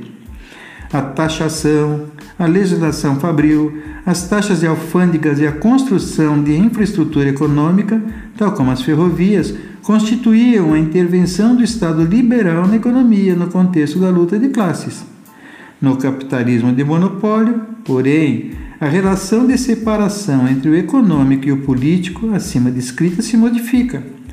A diferença entre a política e a ideologia, as condições de produção, e o espaço econômico, as relações de produção, se torna muito menos clara o Estado entra diretamente nas relações da produção, na valorização do capital. Assim, no estágio monopolista do capitalismo, as funções do Estado se estendem diretamente à produção como resultado das crises da própria produção capitalista. É nesse ponto que Pulantzas vai além de Althusser e Gramsci em dois planos. Primeiramente, ele argumenta que podemos distinguir certos aparelhos que fazem parte do Estado que podem ser designados por aparelhos ideológicos do Estado, tais como as escolas e outros aparelhos ideológicos que mantenham caráter jurídico privado, mas estão estreitamente ligados ao Estado, tais como a igreja, privado, meios de comunicação, estatal e privado, instituições culturais, estatal e privado, etc. Podemos também conceber um aparelho repressivo separado do Estado para fins analíticos. No entanto, essa conceituação dos aparelhos ideológicos repressivos distintos só pode ser descritiva e indicativa. É verdade que o aparelho repressivo apresenta uma determinada forma de expressar a ideologia, o exercício da violência física legítima. Mas o aparelho repressivo tem uma ideologia e está ideologicamente vinculado. De acordo com as formas do Estado e as fases da reprodução capitalista, certos aparelhos podem deslocar-se de uma para outra esfera, de aparelhos ideológicos para repressivos e vice-versa. Pulança cita o exemplo do exército que, em certas formas de ditadura militar, se torna diretamente um aparelho ideológico organizacional, funcionando principalmente como partido da burguesia do mesmo modo, há um papel ideológico constante desempenhado pelo sistema da justiça, o sistema penal e a polícia. Assim, as funções e aparelhos ideológicos e repressivos do Estado capitalista são, muitas vezes, difíceis de se separar. Em segundo lugar, e mais importante, porém, Pulantzas afirma que a conceituação dos papéis ideológicos e repressivos do Estado, conforme desenvolvidos por Gramsci e sistematizados por Althusser, baseia-se na pressuposição de que o Estado só atua, só funciona através da repressão e da inculcação ideológica. Isto é, o Estado apenas age negativamente para impedir, excluir, controlar, etc. Essa concepção, segundo ele, considera a economia como uma instância autorreproduzível, autorreguladora, onde o Estado apenas serve para colocar regras negativas do jogo econômico. O poder público não está presente na economia, ele apenas lhe dá forma. Não está engajado em seu modo positivo, porque somente existe para impedir, por sua, por sua repressão e ideologia, interferências perturbadoras. Análise do Estado unicamente com as categorias de repressão, proibição e da ideologia mistificação necessariamente conduz a subjetivar as razões para o consenso pelas massas e a situar essas razões ou na ideologia, no sentido que o Estado ilude e engana as massas, ou no desejo de repressão e amor do Senhor.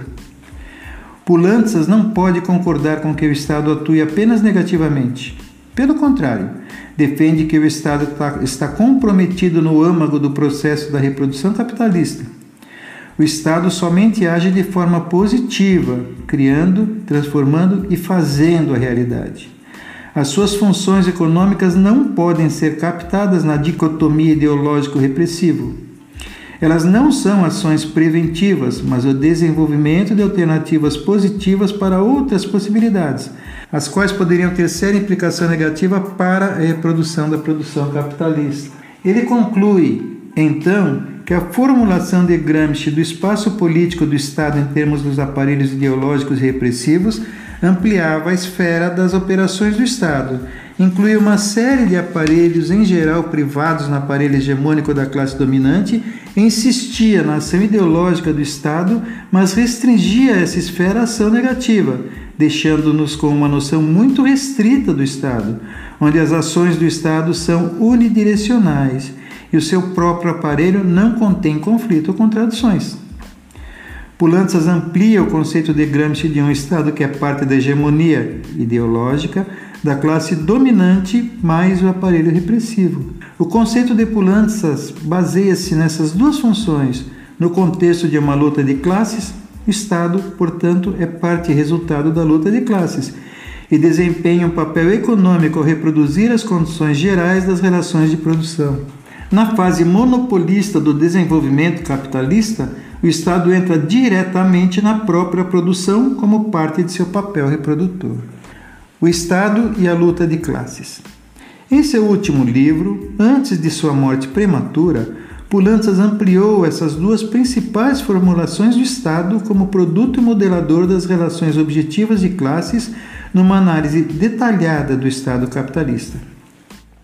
Ele desenvolve o conceito da separação das esferas política e econômica através do Estado em quatro partes: a divisão do trabalho manual e intelectual, a individualização, o direito e a nação. São, para ele, os elementos fundamentais no funcionamento do Estado para deslocar a luta de classes da área econômica para a política.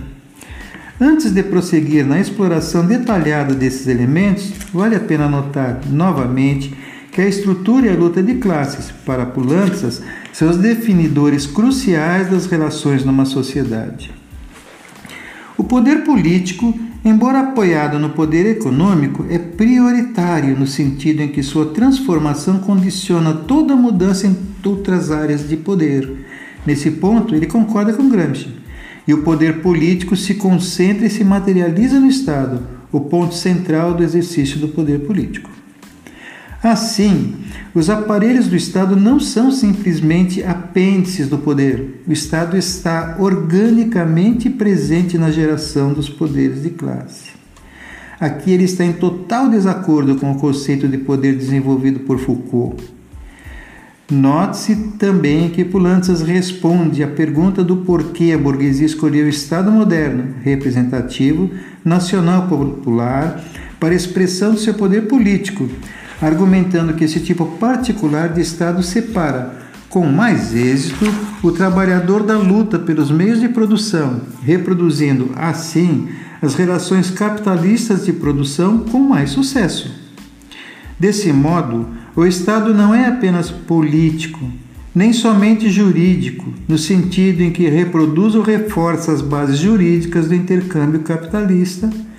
Antes, fundamental as condições sob as quais a burguesia pode acumular e controlar o capital, deslocando a luta e o conflito da esfera econômica para a política. Quais são os detalhes dessa separação? A divisão de conhecimento e poder. Como salienta Pulantzas, produção capitalista se caracteriza por uma divisão social do trabalho que separa o trabalho intelectual do manual, através de uma separação da tecnologia em relação ao próprio processo de trabalho, através do uso da ciência e da tecnologia para racionalizar o poder e através de uma relação orgânica entre esse trabalho intelectual separado e a dominação política, uma relação entre o conhecimento e o poder. O Estado incorpora essa divisão em todos os seus aparelhos, é no seio do Estado capitalista que a relação orgânica entre o trabalho intelectual e a dominação política, conhecimento e poder se concretiza de forma mais consumada. Esse Estado é o corolário e o produto dessa divisão, desempenhando também seu próprio papel na constituição e reprodução da divisão. Diz ele, esses aparelhos supõem precisamente o estabelecimento e o controle do conhecimento e do discurso seja diretamente invertidos na ideologia dominante ou edificados a partir das formações ideológicas dominantes das quais as massas populares estão excluídas.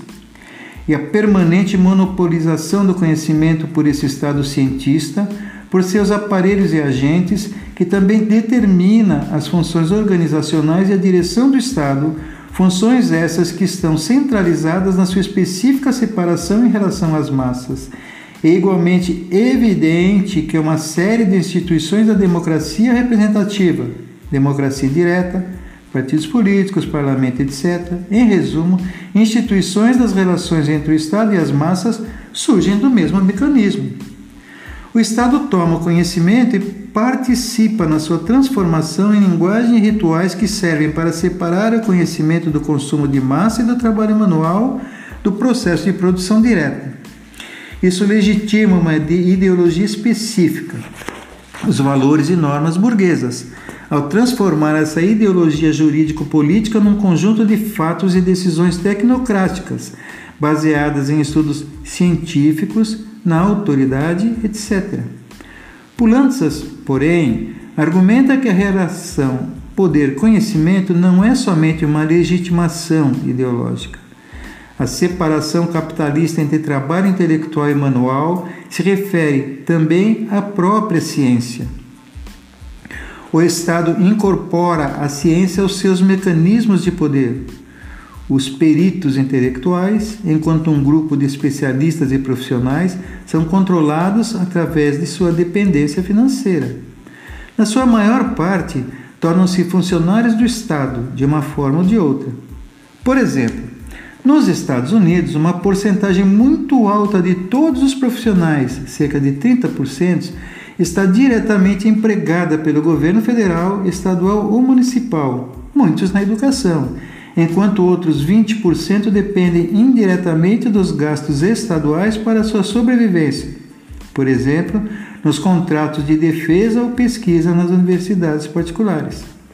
A pesquisa está altamente influenciada por esses contratos governamentais que têm um efeito importante na nova tecnologia. O Estado não só tem uma influência importante na geração de novos conhecimentos na sociedade, mas também no modo pela, pelo qual esse conhecimento é utilizado. Pulanças afirma que a discussão no aparelho do Estado, a discussão que está separada das massas pela relação entre poder e conhecimento, é uma discussão de ação, de estratégia. O conhecimento usado pelo Estado é parte de uma estratégia para ação política no seio da ideologia dominante. É essa discussão que é alimentada pelo conhecimento disponível ao Estado através de seus peritos, o Estado ajuda a definir essa condição, financiando e empregando intelectuais e, em seguida, a usa de um modo específico para reforçar a exclusão das massas do processo de tomada de decisão, enquanto, ao mesmo tempo, legitima seu papel como centro do poder e da tomada de decisões. Deve estar claro, a esta altura, onde Pulantzas difere de Gramsci.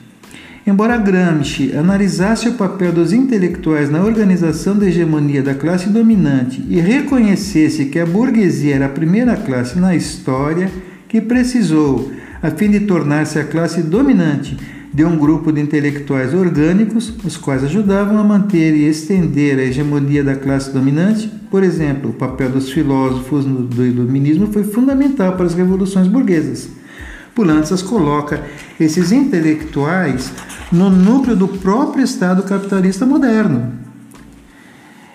Isto é, a situação aqui retratada alcança seus níveis mais extremos no Estado francês, com sua burocracia intelectual. No entanto, em um grau ou em outro, todos os estados capitalistas modernos incorporam os intelectuais que parecem possuir um desejo incontrolável de estar junto ao poder.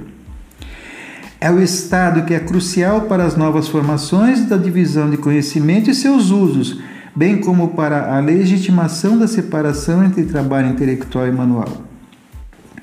É também no Estado que se desenvolve uma parte importante das estratégias para a manutenção e expansão da hegemonia da classe dominante baseada na perícia. Além disso, Pulantzas vê esses usos do conhecimento, perícia efetivada no Estado, como parte de uma luta de classes. Assim, a perícia influenciada pelo Estado tem que desenvolver estratégias de compromisso, de como manter a hegemonia da classe dominante face às exigências da classe subordinada.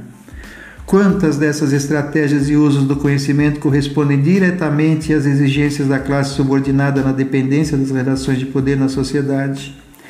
A posição de Pulanças é que não se pode falar em tecnologia ou conhecimento sem falar em poder. O processo para desenvolver a contra-hegemonia parte do processo de luta de classes, incluindo a luta dentro dos aparelhos de Estado. Individualização. Através de seu sistema jurídico, legal e de sua ideologia política, afirmava Pulantzas, em 1968, o Estado capitalista isola tanto os trabalhadores como os gerentes capitalistas de sua posição de conflito antagônico de classes no plano da produção. O Estado considera e trata cada membro da sociedade como um indivíduo, seja trabalhador ou capitalista.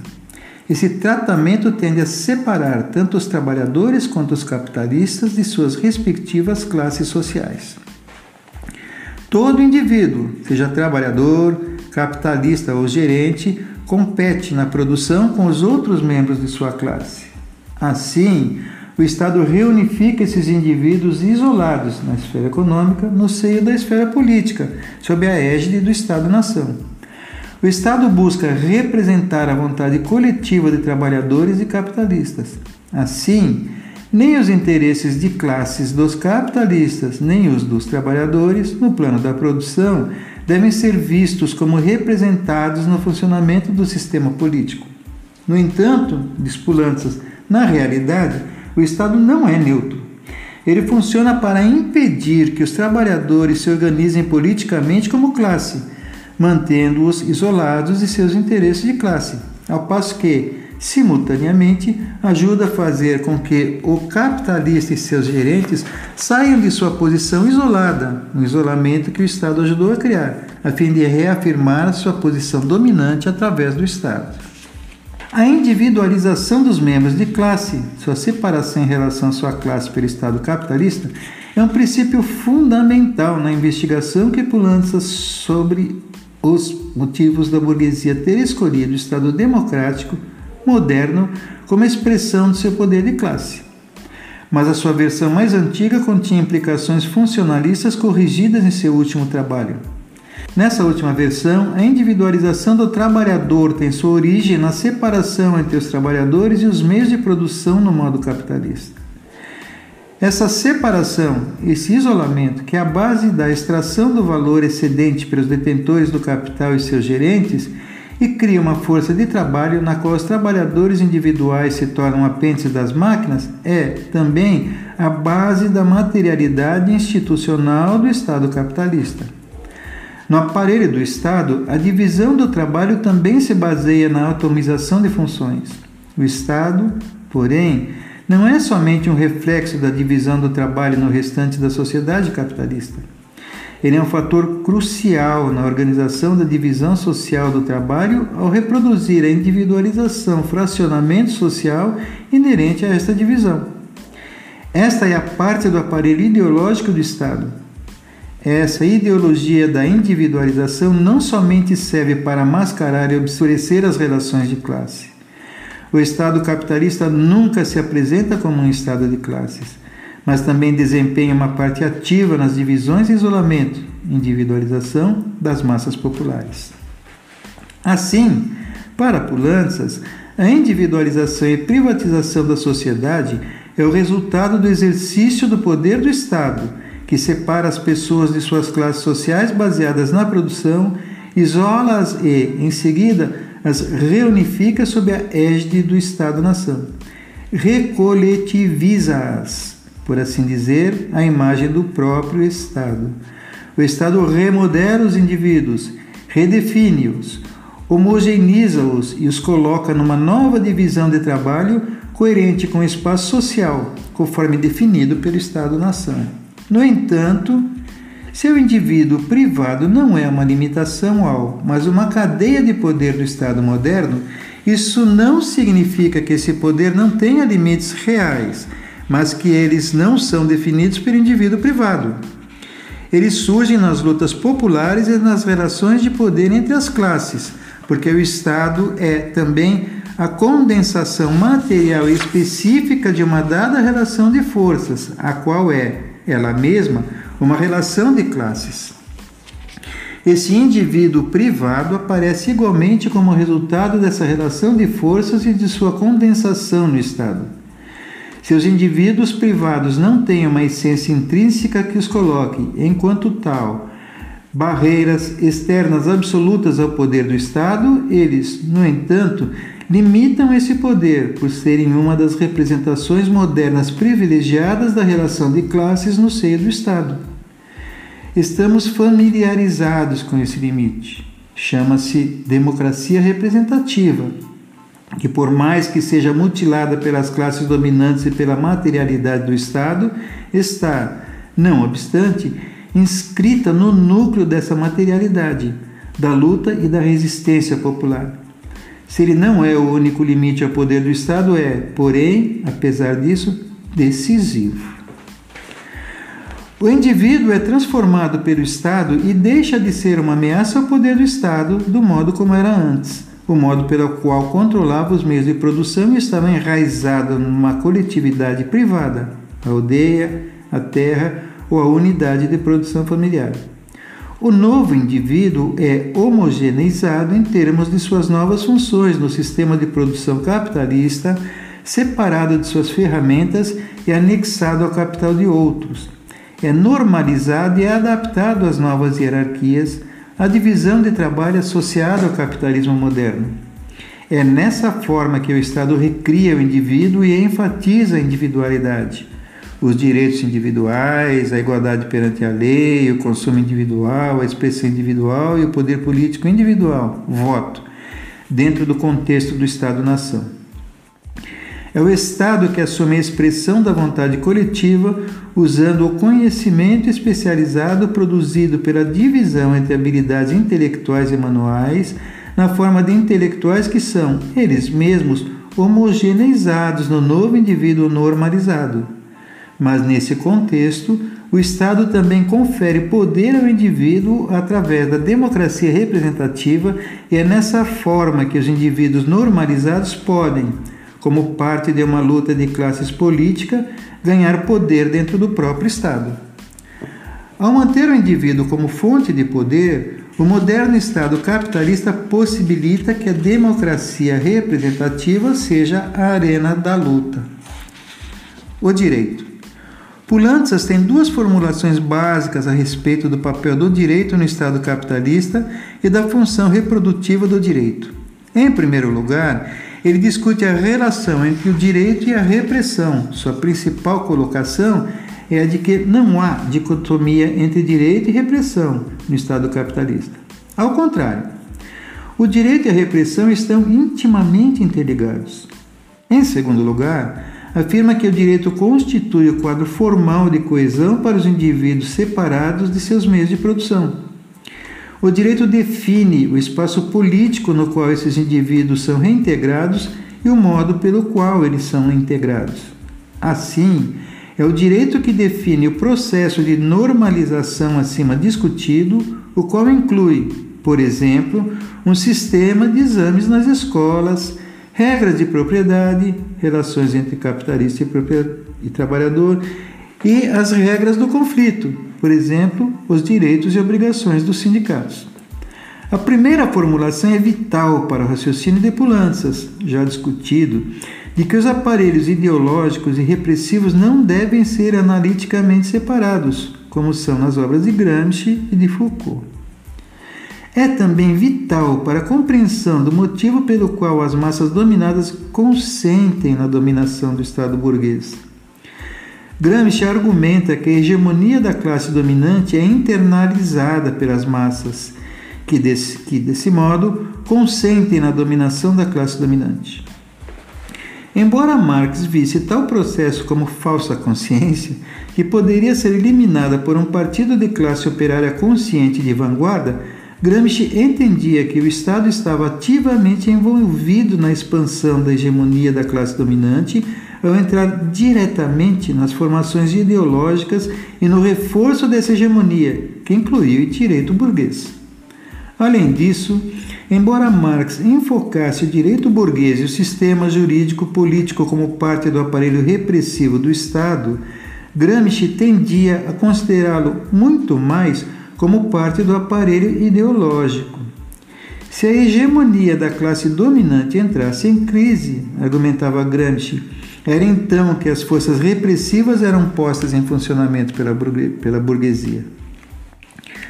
Pulanças rejeita o argumento de Gramsci de que a expansão dos aparelhos ideológicos e de suas técnicas para a manutenção e extensão do poder da classe dominante implica numa redução da repressão física, que as duas formas de uso do poder são mais substitutivas que complementares. Para Pulantzas, o Estado capitalista não separa o direito da violência, nem substitui a repressão pelos mecanismos de persuasão, manipulação ideologia. Ao contrário, o Estado capitalista desenvolve o monopólio da violência física legítima, a acumulação, por parte do Estado capitalista, dos meios de controle pessoal caminha de mãos dadas com seu caráter de Estado da lei e da ordem. Esse monopólio está subjacente às técnicas do poder e aos mecanismos de consentimento. Está inscrito na rede de instrumentos disciplinares e ideológicos e, mesmo quando não diretamente exercido, ele molda a materialidade do corpo social sobre o qual exerce a dominação. Assim, continua ele, as instituições disciplinares e a emergência das instituições ideológicas, como o parlamento e a escola, assumem o monopólio da violência do Estado, e essa violência, por sua vez, é obscurecida pelo deslocamento da legitimidade em direção à legalidade e ao direito. Um instrumento fundamental de violência legal, o Exército, serve como modelo para a organização das escolas e das hierarquias burocráticas, tanto dentro do Estado como nas corporações privadas. Voltamos agora à segunda formulação de Pulanza sobre o papel do direito, que define o indivíduo no Estado-nação capitalista. O próprio Estado como direito encarnado e representando, e representando a unidade do povo-nação. O direito capitalista, segundo Pulanças, não obscurece as diferenças reais entre as pessoas, mas define e legitima essas diferenças, as individuais e as de classe. Um exemplo do tipo de instituição gerada pelo sistema jurídico-político capitalista é a escolaridade e os exames escolares. Esses legitimam as diferenças entre os indivíduos que servem de base para a divisão do trabalho. Porém, mais do que isso, definem a incorporação no corpo social e o tratamento perante a lei. O direito consagra a própria individualização, ao mesmo tempo que faz com que todos sejam iguais perante a lei. Assim, os indivíduos continuam diferentes e separados, porém, dentro de um quadro de homogeneidade, de tratamento igual, sobre um direito uniforme e a unidade do povo-nação. Sob o feudalismo, os preceitos religiosos da Igreja atribuíam uma porção da verdade divina a cada indivíduo. Esses preceitos, porém, também limitavam o poder terreno dos indivíduos. Os estatutos e os privilégios eram baseados no direito natural. Sob o capitalismo, o direito incorpora a relação capitalista de poder e conhecimento. Não há conhecimento nem verdade nos indivíduos exceto como definidos pelo direito burguês. Coerente com seu modelo geral dialético, Pulantzas vê em ambas essas formulações as contradições que dão forma à luta de classes. Em primeiro lugar, o direito desloca a luta de classes da arena econômica para a política, ao definir as regras do conflito, afastando-o de uma luta pela propriedade para aproximá-lo de uma luta relativa ao aparelho de Estado. Tal foi concebido, a princípio, com o fim de permitir a possibilidade de lutas pelo poder entre as diferentes frações da burguesia, os trabalhadores, as mulheres e outras frações subordinadas da classe operária não tinham direito ao voto. Porém, acabou por permitir a participação dos grupos despossuídos, através de sua luta pela participação e a modificação das relações de poder no próprio Estado, provocando também certas interpretações do direito que favoreciam a classe trabalhadora. Diz ele: o direito capitalista aparece como a forma necessária de um Estado que precisa manter a autonomia relativa das frações de um bloco no poder a fim de organizar sua unidade sob a hegemonia de uma classe ou uma fração de classe. Mas o direito capitalista também regulamenta o exercício do poder para as classes dominadas. Confrontado pela luta de classe operária na arena política, o direito organiza o quadro de um equilíbrio permanente de compromisso imposto às classes dominantes pelas dominadas. Esse direito também regulamenta o exercício da repressão física. O sistema jurídico, suas liberdades formais e abstratas constituem também, é necessário enfatizar, conquista das massas populares. E, nesse sentido, e somente nesse sentido, que o direito moderno coloca limites ao exercício do poder e à intervenção dos aparelhos do Estado.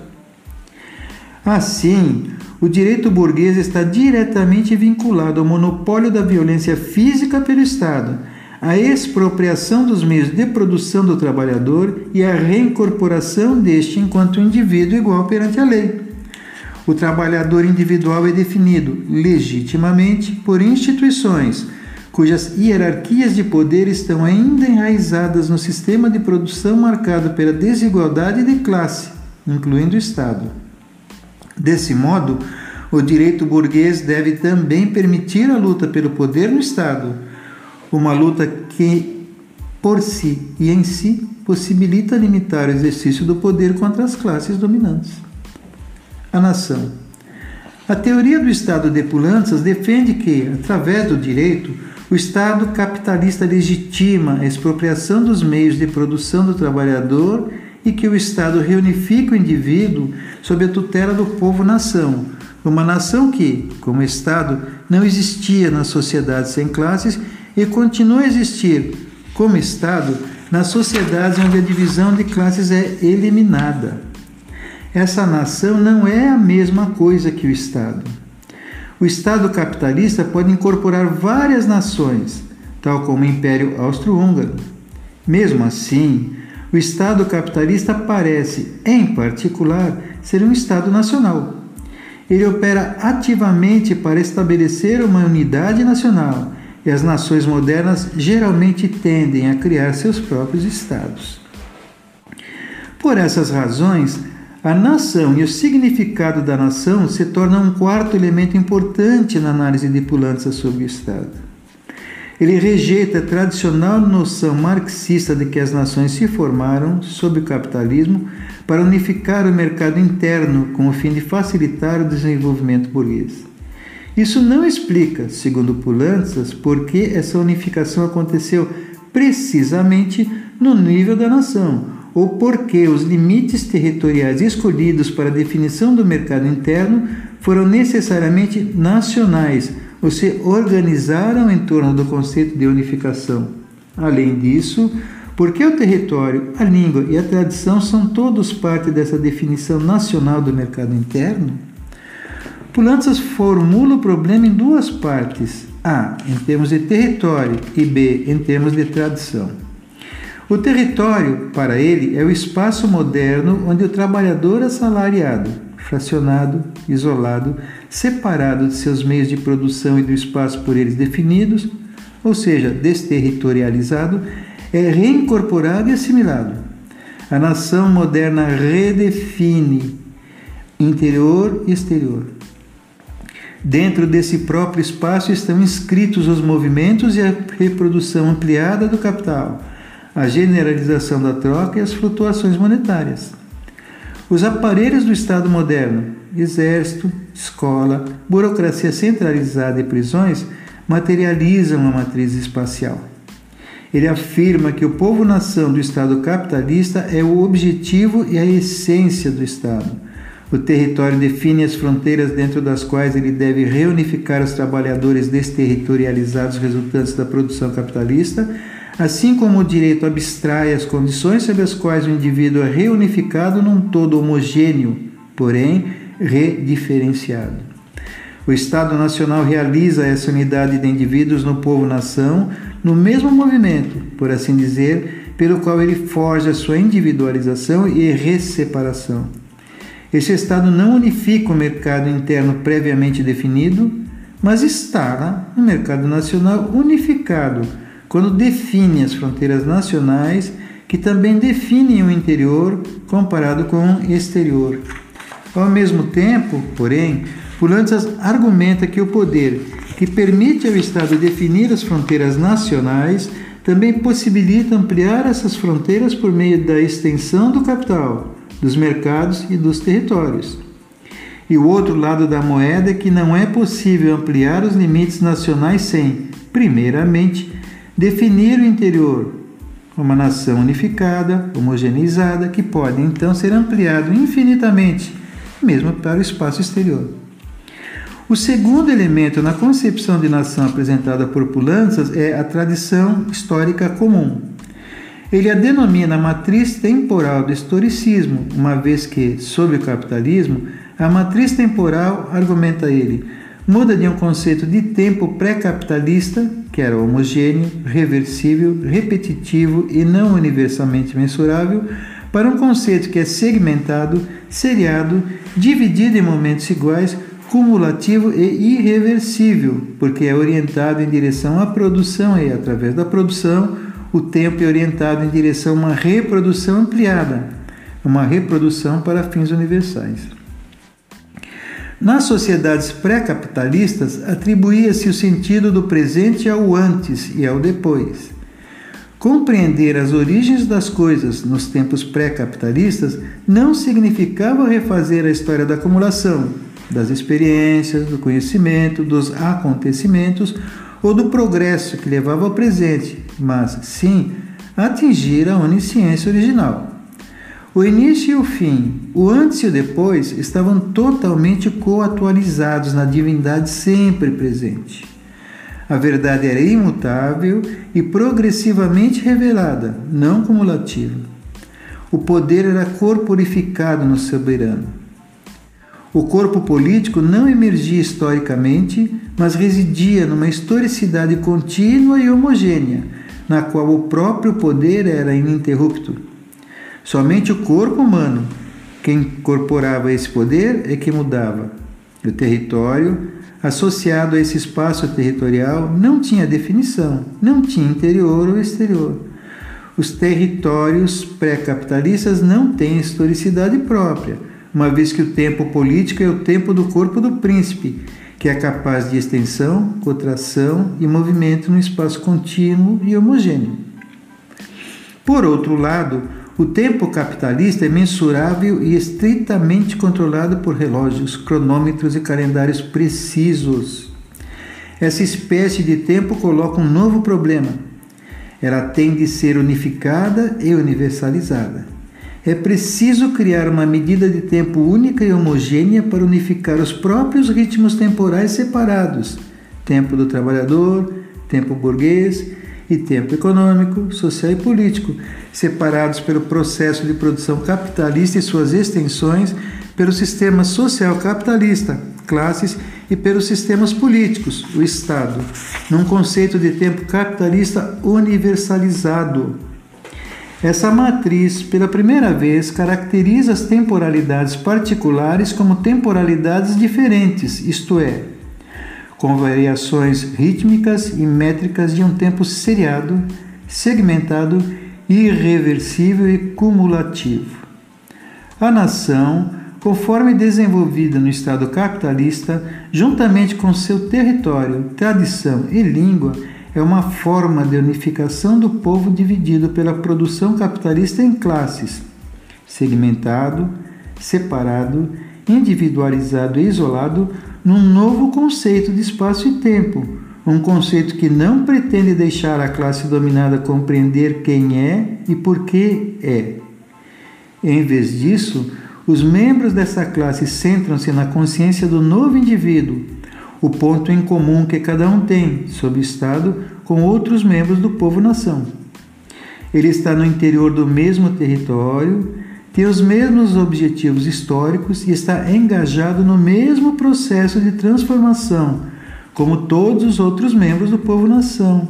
Além disso, todo indivíduo é tratado igualmente perante a lei.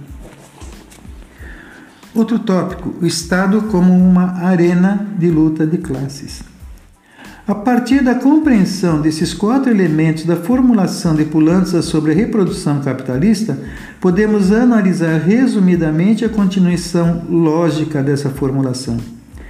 O capitalismo e a produção separam e individualizam os trabalhadores o Estado os reintegra no povo-nação sob um conjunto de instituições que os homogeneiza e normaliza, diferenciando-os sob uma nova série de leis, normas, valores, histórias, tradição, língua e conceitos de conhecimento que emanam da classe dominante e de suas frações.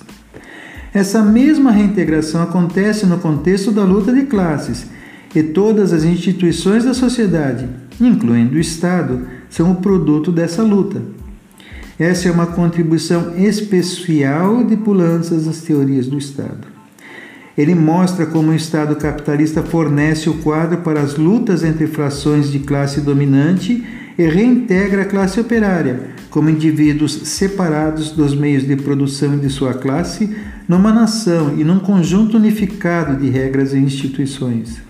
Ao mesmo tempo, o Estado fornece o espaço político para a luta de classes. Assim, do mesmo modo que o Estado capitalista surgiu de uma luta, o Estado aparece moldado pela luta de classes. O Estado é a chave para a reintegração dos trabalhadores e da burguesia num todo unificado que será reproduzido como sociedade capitalista, como uma estrutura de classes, de geração em geração, ao mesmo tempo em que a classe operária permanece separada, alienada, isolada e explorada. Todavia, as contradições surgem na própria superestrutura, no Estado, na medida em que sua integração está acontecendo. A análise que Pulantzas faz dessas contradições se divide em duas partes. A. A relação do Estado com as classes dominantes. E B. A relação do Estado com as massas e suas lutas. Antes dessa análise, faz-se necessário dizer uma palavra sobre as contradições internas ao Estado, como Pulantzas distingue seu conceito de dois outros abordados anteriormente. Para Lenin, o Estado se funde com o capitalismo dos monopólios e está a serviço dos capitalistas monopolistas. Não tem nem autonomia nem qualquer relevância política própria. O Estado se reduz a um apêndice do poder da burguesia, da burguesia monopolista, daí a crítica de Popper. E a isto é a isto que Pulantzas chama de Estado objeto. Por outro lado, enquanto Estado sujeito, o Estado é autônomo de forma absoluta. Sua autonomia deriva de sua própria vontade como uma instância racionalizadora da sociedade civil. Essa é a visão institucional funcionalista. A visão do Estado objeto afirma que as políticas são determinadas pela posição subordinada do Estado em relação ao poder de uma única fração da burguesia, os capitalistas monopolistas. As contradições no Estado são secundárias. O Estado monolítico muda apenas como resultado de transformação no poder relativo de uma fração ou outra da burguesia. As contradições acontecem fora do Estado, na visão do Estado objeto. O Estado sujeito tem seu próprio poder, uma absoluta autonomia em relação às classes sociais, sempre fora da estrutura de classes, impondo sua estratégia, a de uma burocracia ou de elites políticas, sobre os interesses divergentes e consensuais da sociedade civil. Nessa teoria do Estado, as contradições internas, segundo Pulantzas, são também secundárias, acidentais e episódicas, contradições externas às classes sociais. É evidente que Pulantzas considerava essas contradições secundárias no sentido em que são definidas como independentes da estrutura de classes e porque não afetam o desenvolvimento fundamental da produção capitalista. No entanto, como salientamos, as diferenças entre grupos de elite são consideradas primárias pelos funcionalistas institucionais por um motivo. Eles excluem qualquer diferença básica entre interesses do operário e do capitalista. Assim, os conflitos primários residem no seio da burocracia de elite. Podemos, agora, retomar a visão de Pulança sobre a relação entre o Estado e as classes dominantes a maior parte da qual é preservada de seu trabalho anterior. Com relação a essas classes, o Estado tem primordialmente um papel organizativo. Representa e organiza a classe ou classes dominantes, ou, mais precisamente, representa e organiza os interesses políticos de longo termo de um bloco no poder, o qual se compõe de várias frações da classe burguesa. O Estado pode desempenhar esse papel de organizar e unificar a burguesia e o bloco no poder, na medida em que goza de uma relativa autonomia frente às frações ou componentes determinados e frente aos vários interesses particulares. Para Pulantzas, como mostramos, o Estado capitalista não é uma entidade intrínseca, mas uma relação, mais exatamente, uma condensação material da relação de conflito entre classes e frações de classes, tal como se expressam no núcleo do Estado. Portanto, o estabelecimento da política do Estado deve ser considerada como resultado das contradições de classes inerentes à estrutura do próprio Estado. As contradições de classe constituem o Estado, estão presentes em seu quadro material e, por sua vez, dão forma à sua organização. As diversas frações e classes do bloco no poder participam da dominação política somente na medida em que estão presentes no Estado.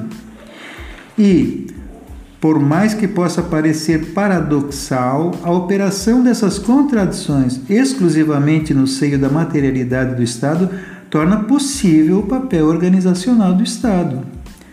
Pois é o Estado, enquanto unificador, que o capacita a atuar como reprodutor. E a unificação significa a existência da contradição, do conflito entre grupos diferentes. Em primeira instância, o Estado burguês se estrutura a fim de permitir conflitos somente entre grupos dominantes que estão no bloco do poder. A política do Estado, portanto, é estabelecida pelas contradições intraestaduais. O Estado é a instituição onde as frações do bloco no poder resolvem seus conflitos. Isso dá uma imagem caótica e incoerente ao Estado, cada fração tentando ganhar às custas das outras. Em cada época, enfatiza Pulantzas, uma fração é dominante e o Estado produz uma estratégia global que favorece essa fração. Diz ele: no entanto, essa unidade do poder do Estado não se estabelece pelo controle físico do Estado por parte dos capitalistas monopolistas e sua vontade coerente. Essa unidade, centralização, está inscrita na estrutura hierárquica burocratizada do Estado capitalista, o resultado da reprodução da divisão social do trabalho no núcleo do Estado, incluído sob a forma de trabalho manual, trabalho intelectual, e resultado de sua específica separação das relações de produção e também do lugar predominante dessa classe ou fração hegemônica no núcleo do Estado. A unidade é estabelecida através de toda uma cadeia de subordinação de certos aparelhos a outros e da dominância de um aparelho ou ramo do Estado. O Exército, um partido político, o Ministério, o qual cristaliza os interesses da fração hegemônica sobre os outros ramos ou aparelhos, centros de resistência de outras frações do bloco do poder. Pulanças, portanto, descreve um Estado onde o conflito não apenas tem lugar pelo poder do Estado, mas entre os aparelhos do Estado e no interior de cada um deles. Para ele, a unidade centralizada do Estado não reside numa pirâmide cujo cume deve ser controlado a fim de se controlar o Estado. Vários aparelhos do Estado poderiam ser controlados pela burguesia, por exemplo, mesmo se a esquerda viesse a controlar o legislativo ou, no caso chileno, o ramo executivo. O Estado não é um bloco monolítico, mas um campo de batalha estratégico. Nesse seu mais recente trabalho, Pulantzas faz com relação ao Estado o que Gramsci fez com relação à sociedade civil. Pulantzas toma o conceito gramsciano da hegemonia da classe dominante em toda a sua complexidade e penetração e o articula para o Estado. O Estado torna-se, ele mesmo, uma arena de luta. Prosseguindo para a relação do Estado com as massas e sua luta, o Estado, então, não somente resolve os conflitos entre as frações do bloco no poder, mas também entre o bloco no poder e as classes dominadas. Pulantzas rejeita a ideia leninista e gramsciana de que a contradição entre as classes dominantes e dominadas se situe fora do Estado. Neste conceito, as classes dominadas apenas podem exercer pressão sobre o Estado burguês. Ele concorda que o poder e a luta das massas se originam fora do Estado, mas, na medida em que são lutas políticas, têm que incluir o Estado. Para Pulantzas, a estrutura do Estado, sua organização hierárquico-burocrática, incluía a presença específica das classes dominadas e suas lutas. Em outras palavras, é impossível compreender a organização e as funções do Estado sem incluir seu papel de mediar o conflito entre as classes dominantes e dominadas, especialmente suas tentativas para dividir e desorganizar as massas dominadas, mas, ao mesmo tempo, comprometendo-se com muitas de suas demandas. Pulantzas, porém, também afirma que é falso concluir que a presença das classes populares no Estado significa que possam permanecer aí muito tempo sem uma transformação radical do Estado. As classes populares sempre estiveram presentes no Estado, sem, contudo, terem modificado qualquer coisa no seu núcleo. A estrutura do Estado, na verdade, retém as classes dominadas dentro de si, mesmo mas as retém precisamente como classes dominadas. A ação das massas populares no seio do Estado é uma condição necessária de sua transformação, mas não é, ela mesma, uma condição suficiente. Além disso, mesmo se as contradições entre as classes dominante e dominadas são mediadas pela estrutura do Estado, as relações de poder expressas nessa estrutura não há necessariamente um acordo, em nenhuma ocasião, entre as frações do bloco no poder sobre o modo como lidar com essas contradições e a luta com as massas.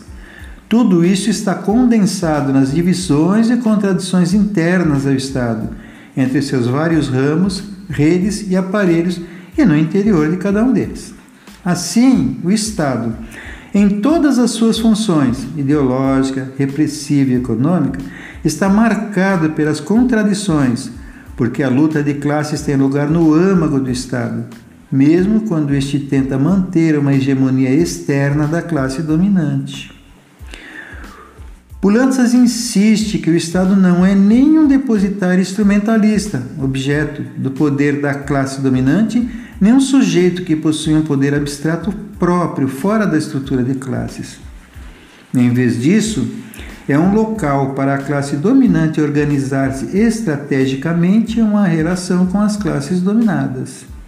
É um lugar e centro do exercício do poder, mas não possui poder próprio. Além disso, sob o capitalismo monopolista, as funções ideológicas e repressivas do Estado, segundo Pulanças, são menos importantes do que no capitalismo comercial. A totalidade das operações do Estado está atualmente sendo reorganizada em relação a seu papel econômico, opina ele. O Estado não apenas reproduz a força de trabalho e as relações de produção através da ideologia e da repressão, ele intervém diretamente nas crises da produção, ao investir na produção privada, na indústria militar, nos Estados Unidos, por exemplo e ao produzir ele próprio, recupera os setores da indústria que têm se tornado não lucrativos, mas são empregadores vitais e fornecedores domésticos de bens particulares. Isso faz com que, mesmo a luta de classes na produção, se introduza nos aparelhos do Estado, uma vez que o Estado é um produtor. Conclusão: a obra de Pulantzas reflete o desenvolvimento e a transformação de uma visão estruturalista do Estado numa visão que é mais histórico específica, onde os movimentos sociais ocupam um papel-chave. O estruturalismo foi e é muito criticado por sua postura ahistórica e determinista de que o Estado corresponde a um modo de produção, sendo sua forma e função determinadas pela estrutura das relações de classe e, como Althusser viu, no modo capitalista, determinadas pelas relações econômicas de classe. Pulanças, a princípio, aplicou essa teoria ao Estado capitalista, acentuando o papel ideológico do Estado determinado pelas relações de produção de classe. Este Estado de classe, necessariamente relativamente autônomo, aparece acima da luta de classes quando, de fato, reproduz o domínio da classe capitalista. Para Pulantzas, como estruturalista, o Estado, no modo capitalista de produção, é determinado na realização de sua função reprodutora não pelo controle direto da classe capitalista, mas pela natureza de classe dos aparelhos ideológicos e repressivos do Estado. Pulantzas pode argumentar que, na produção capitalista, o capital e o trabalho se fragmentam mas uma fração ou frações do capital pode, especificamente através do estado de classes, organizar sua hegemonia. É porque o Estado é um Estado da classe capitalista, os trabalhadores necessariamente não podem usar o Estado da mesma forma. As críticas a essa posição vieram rapidamente.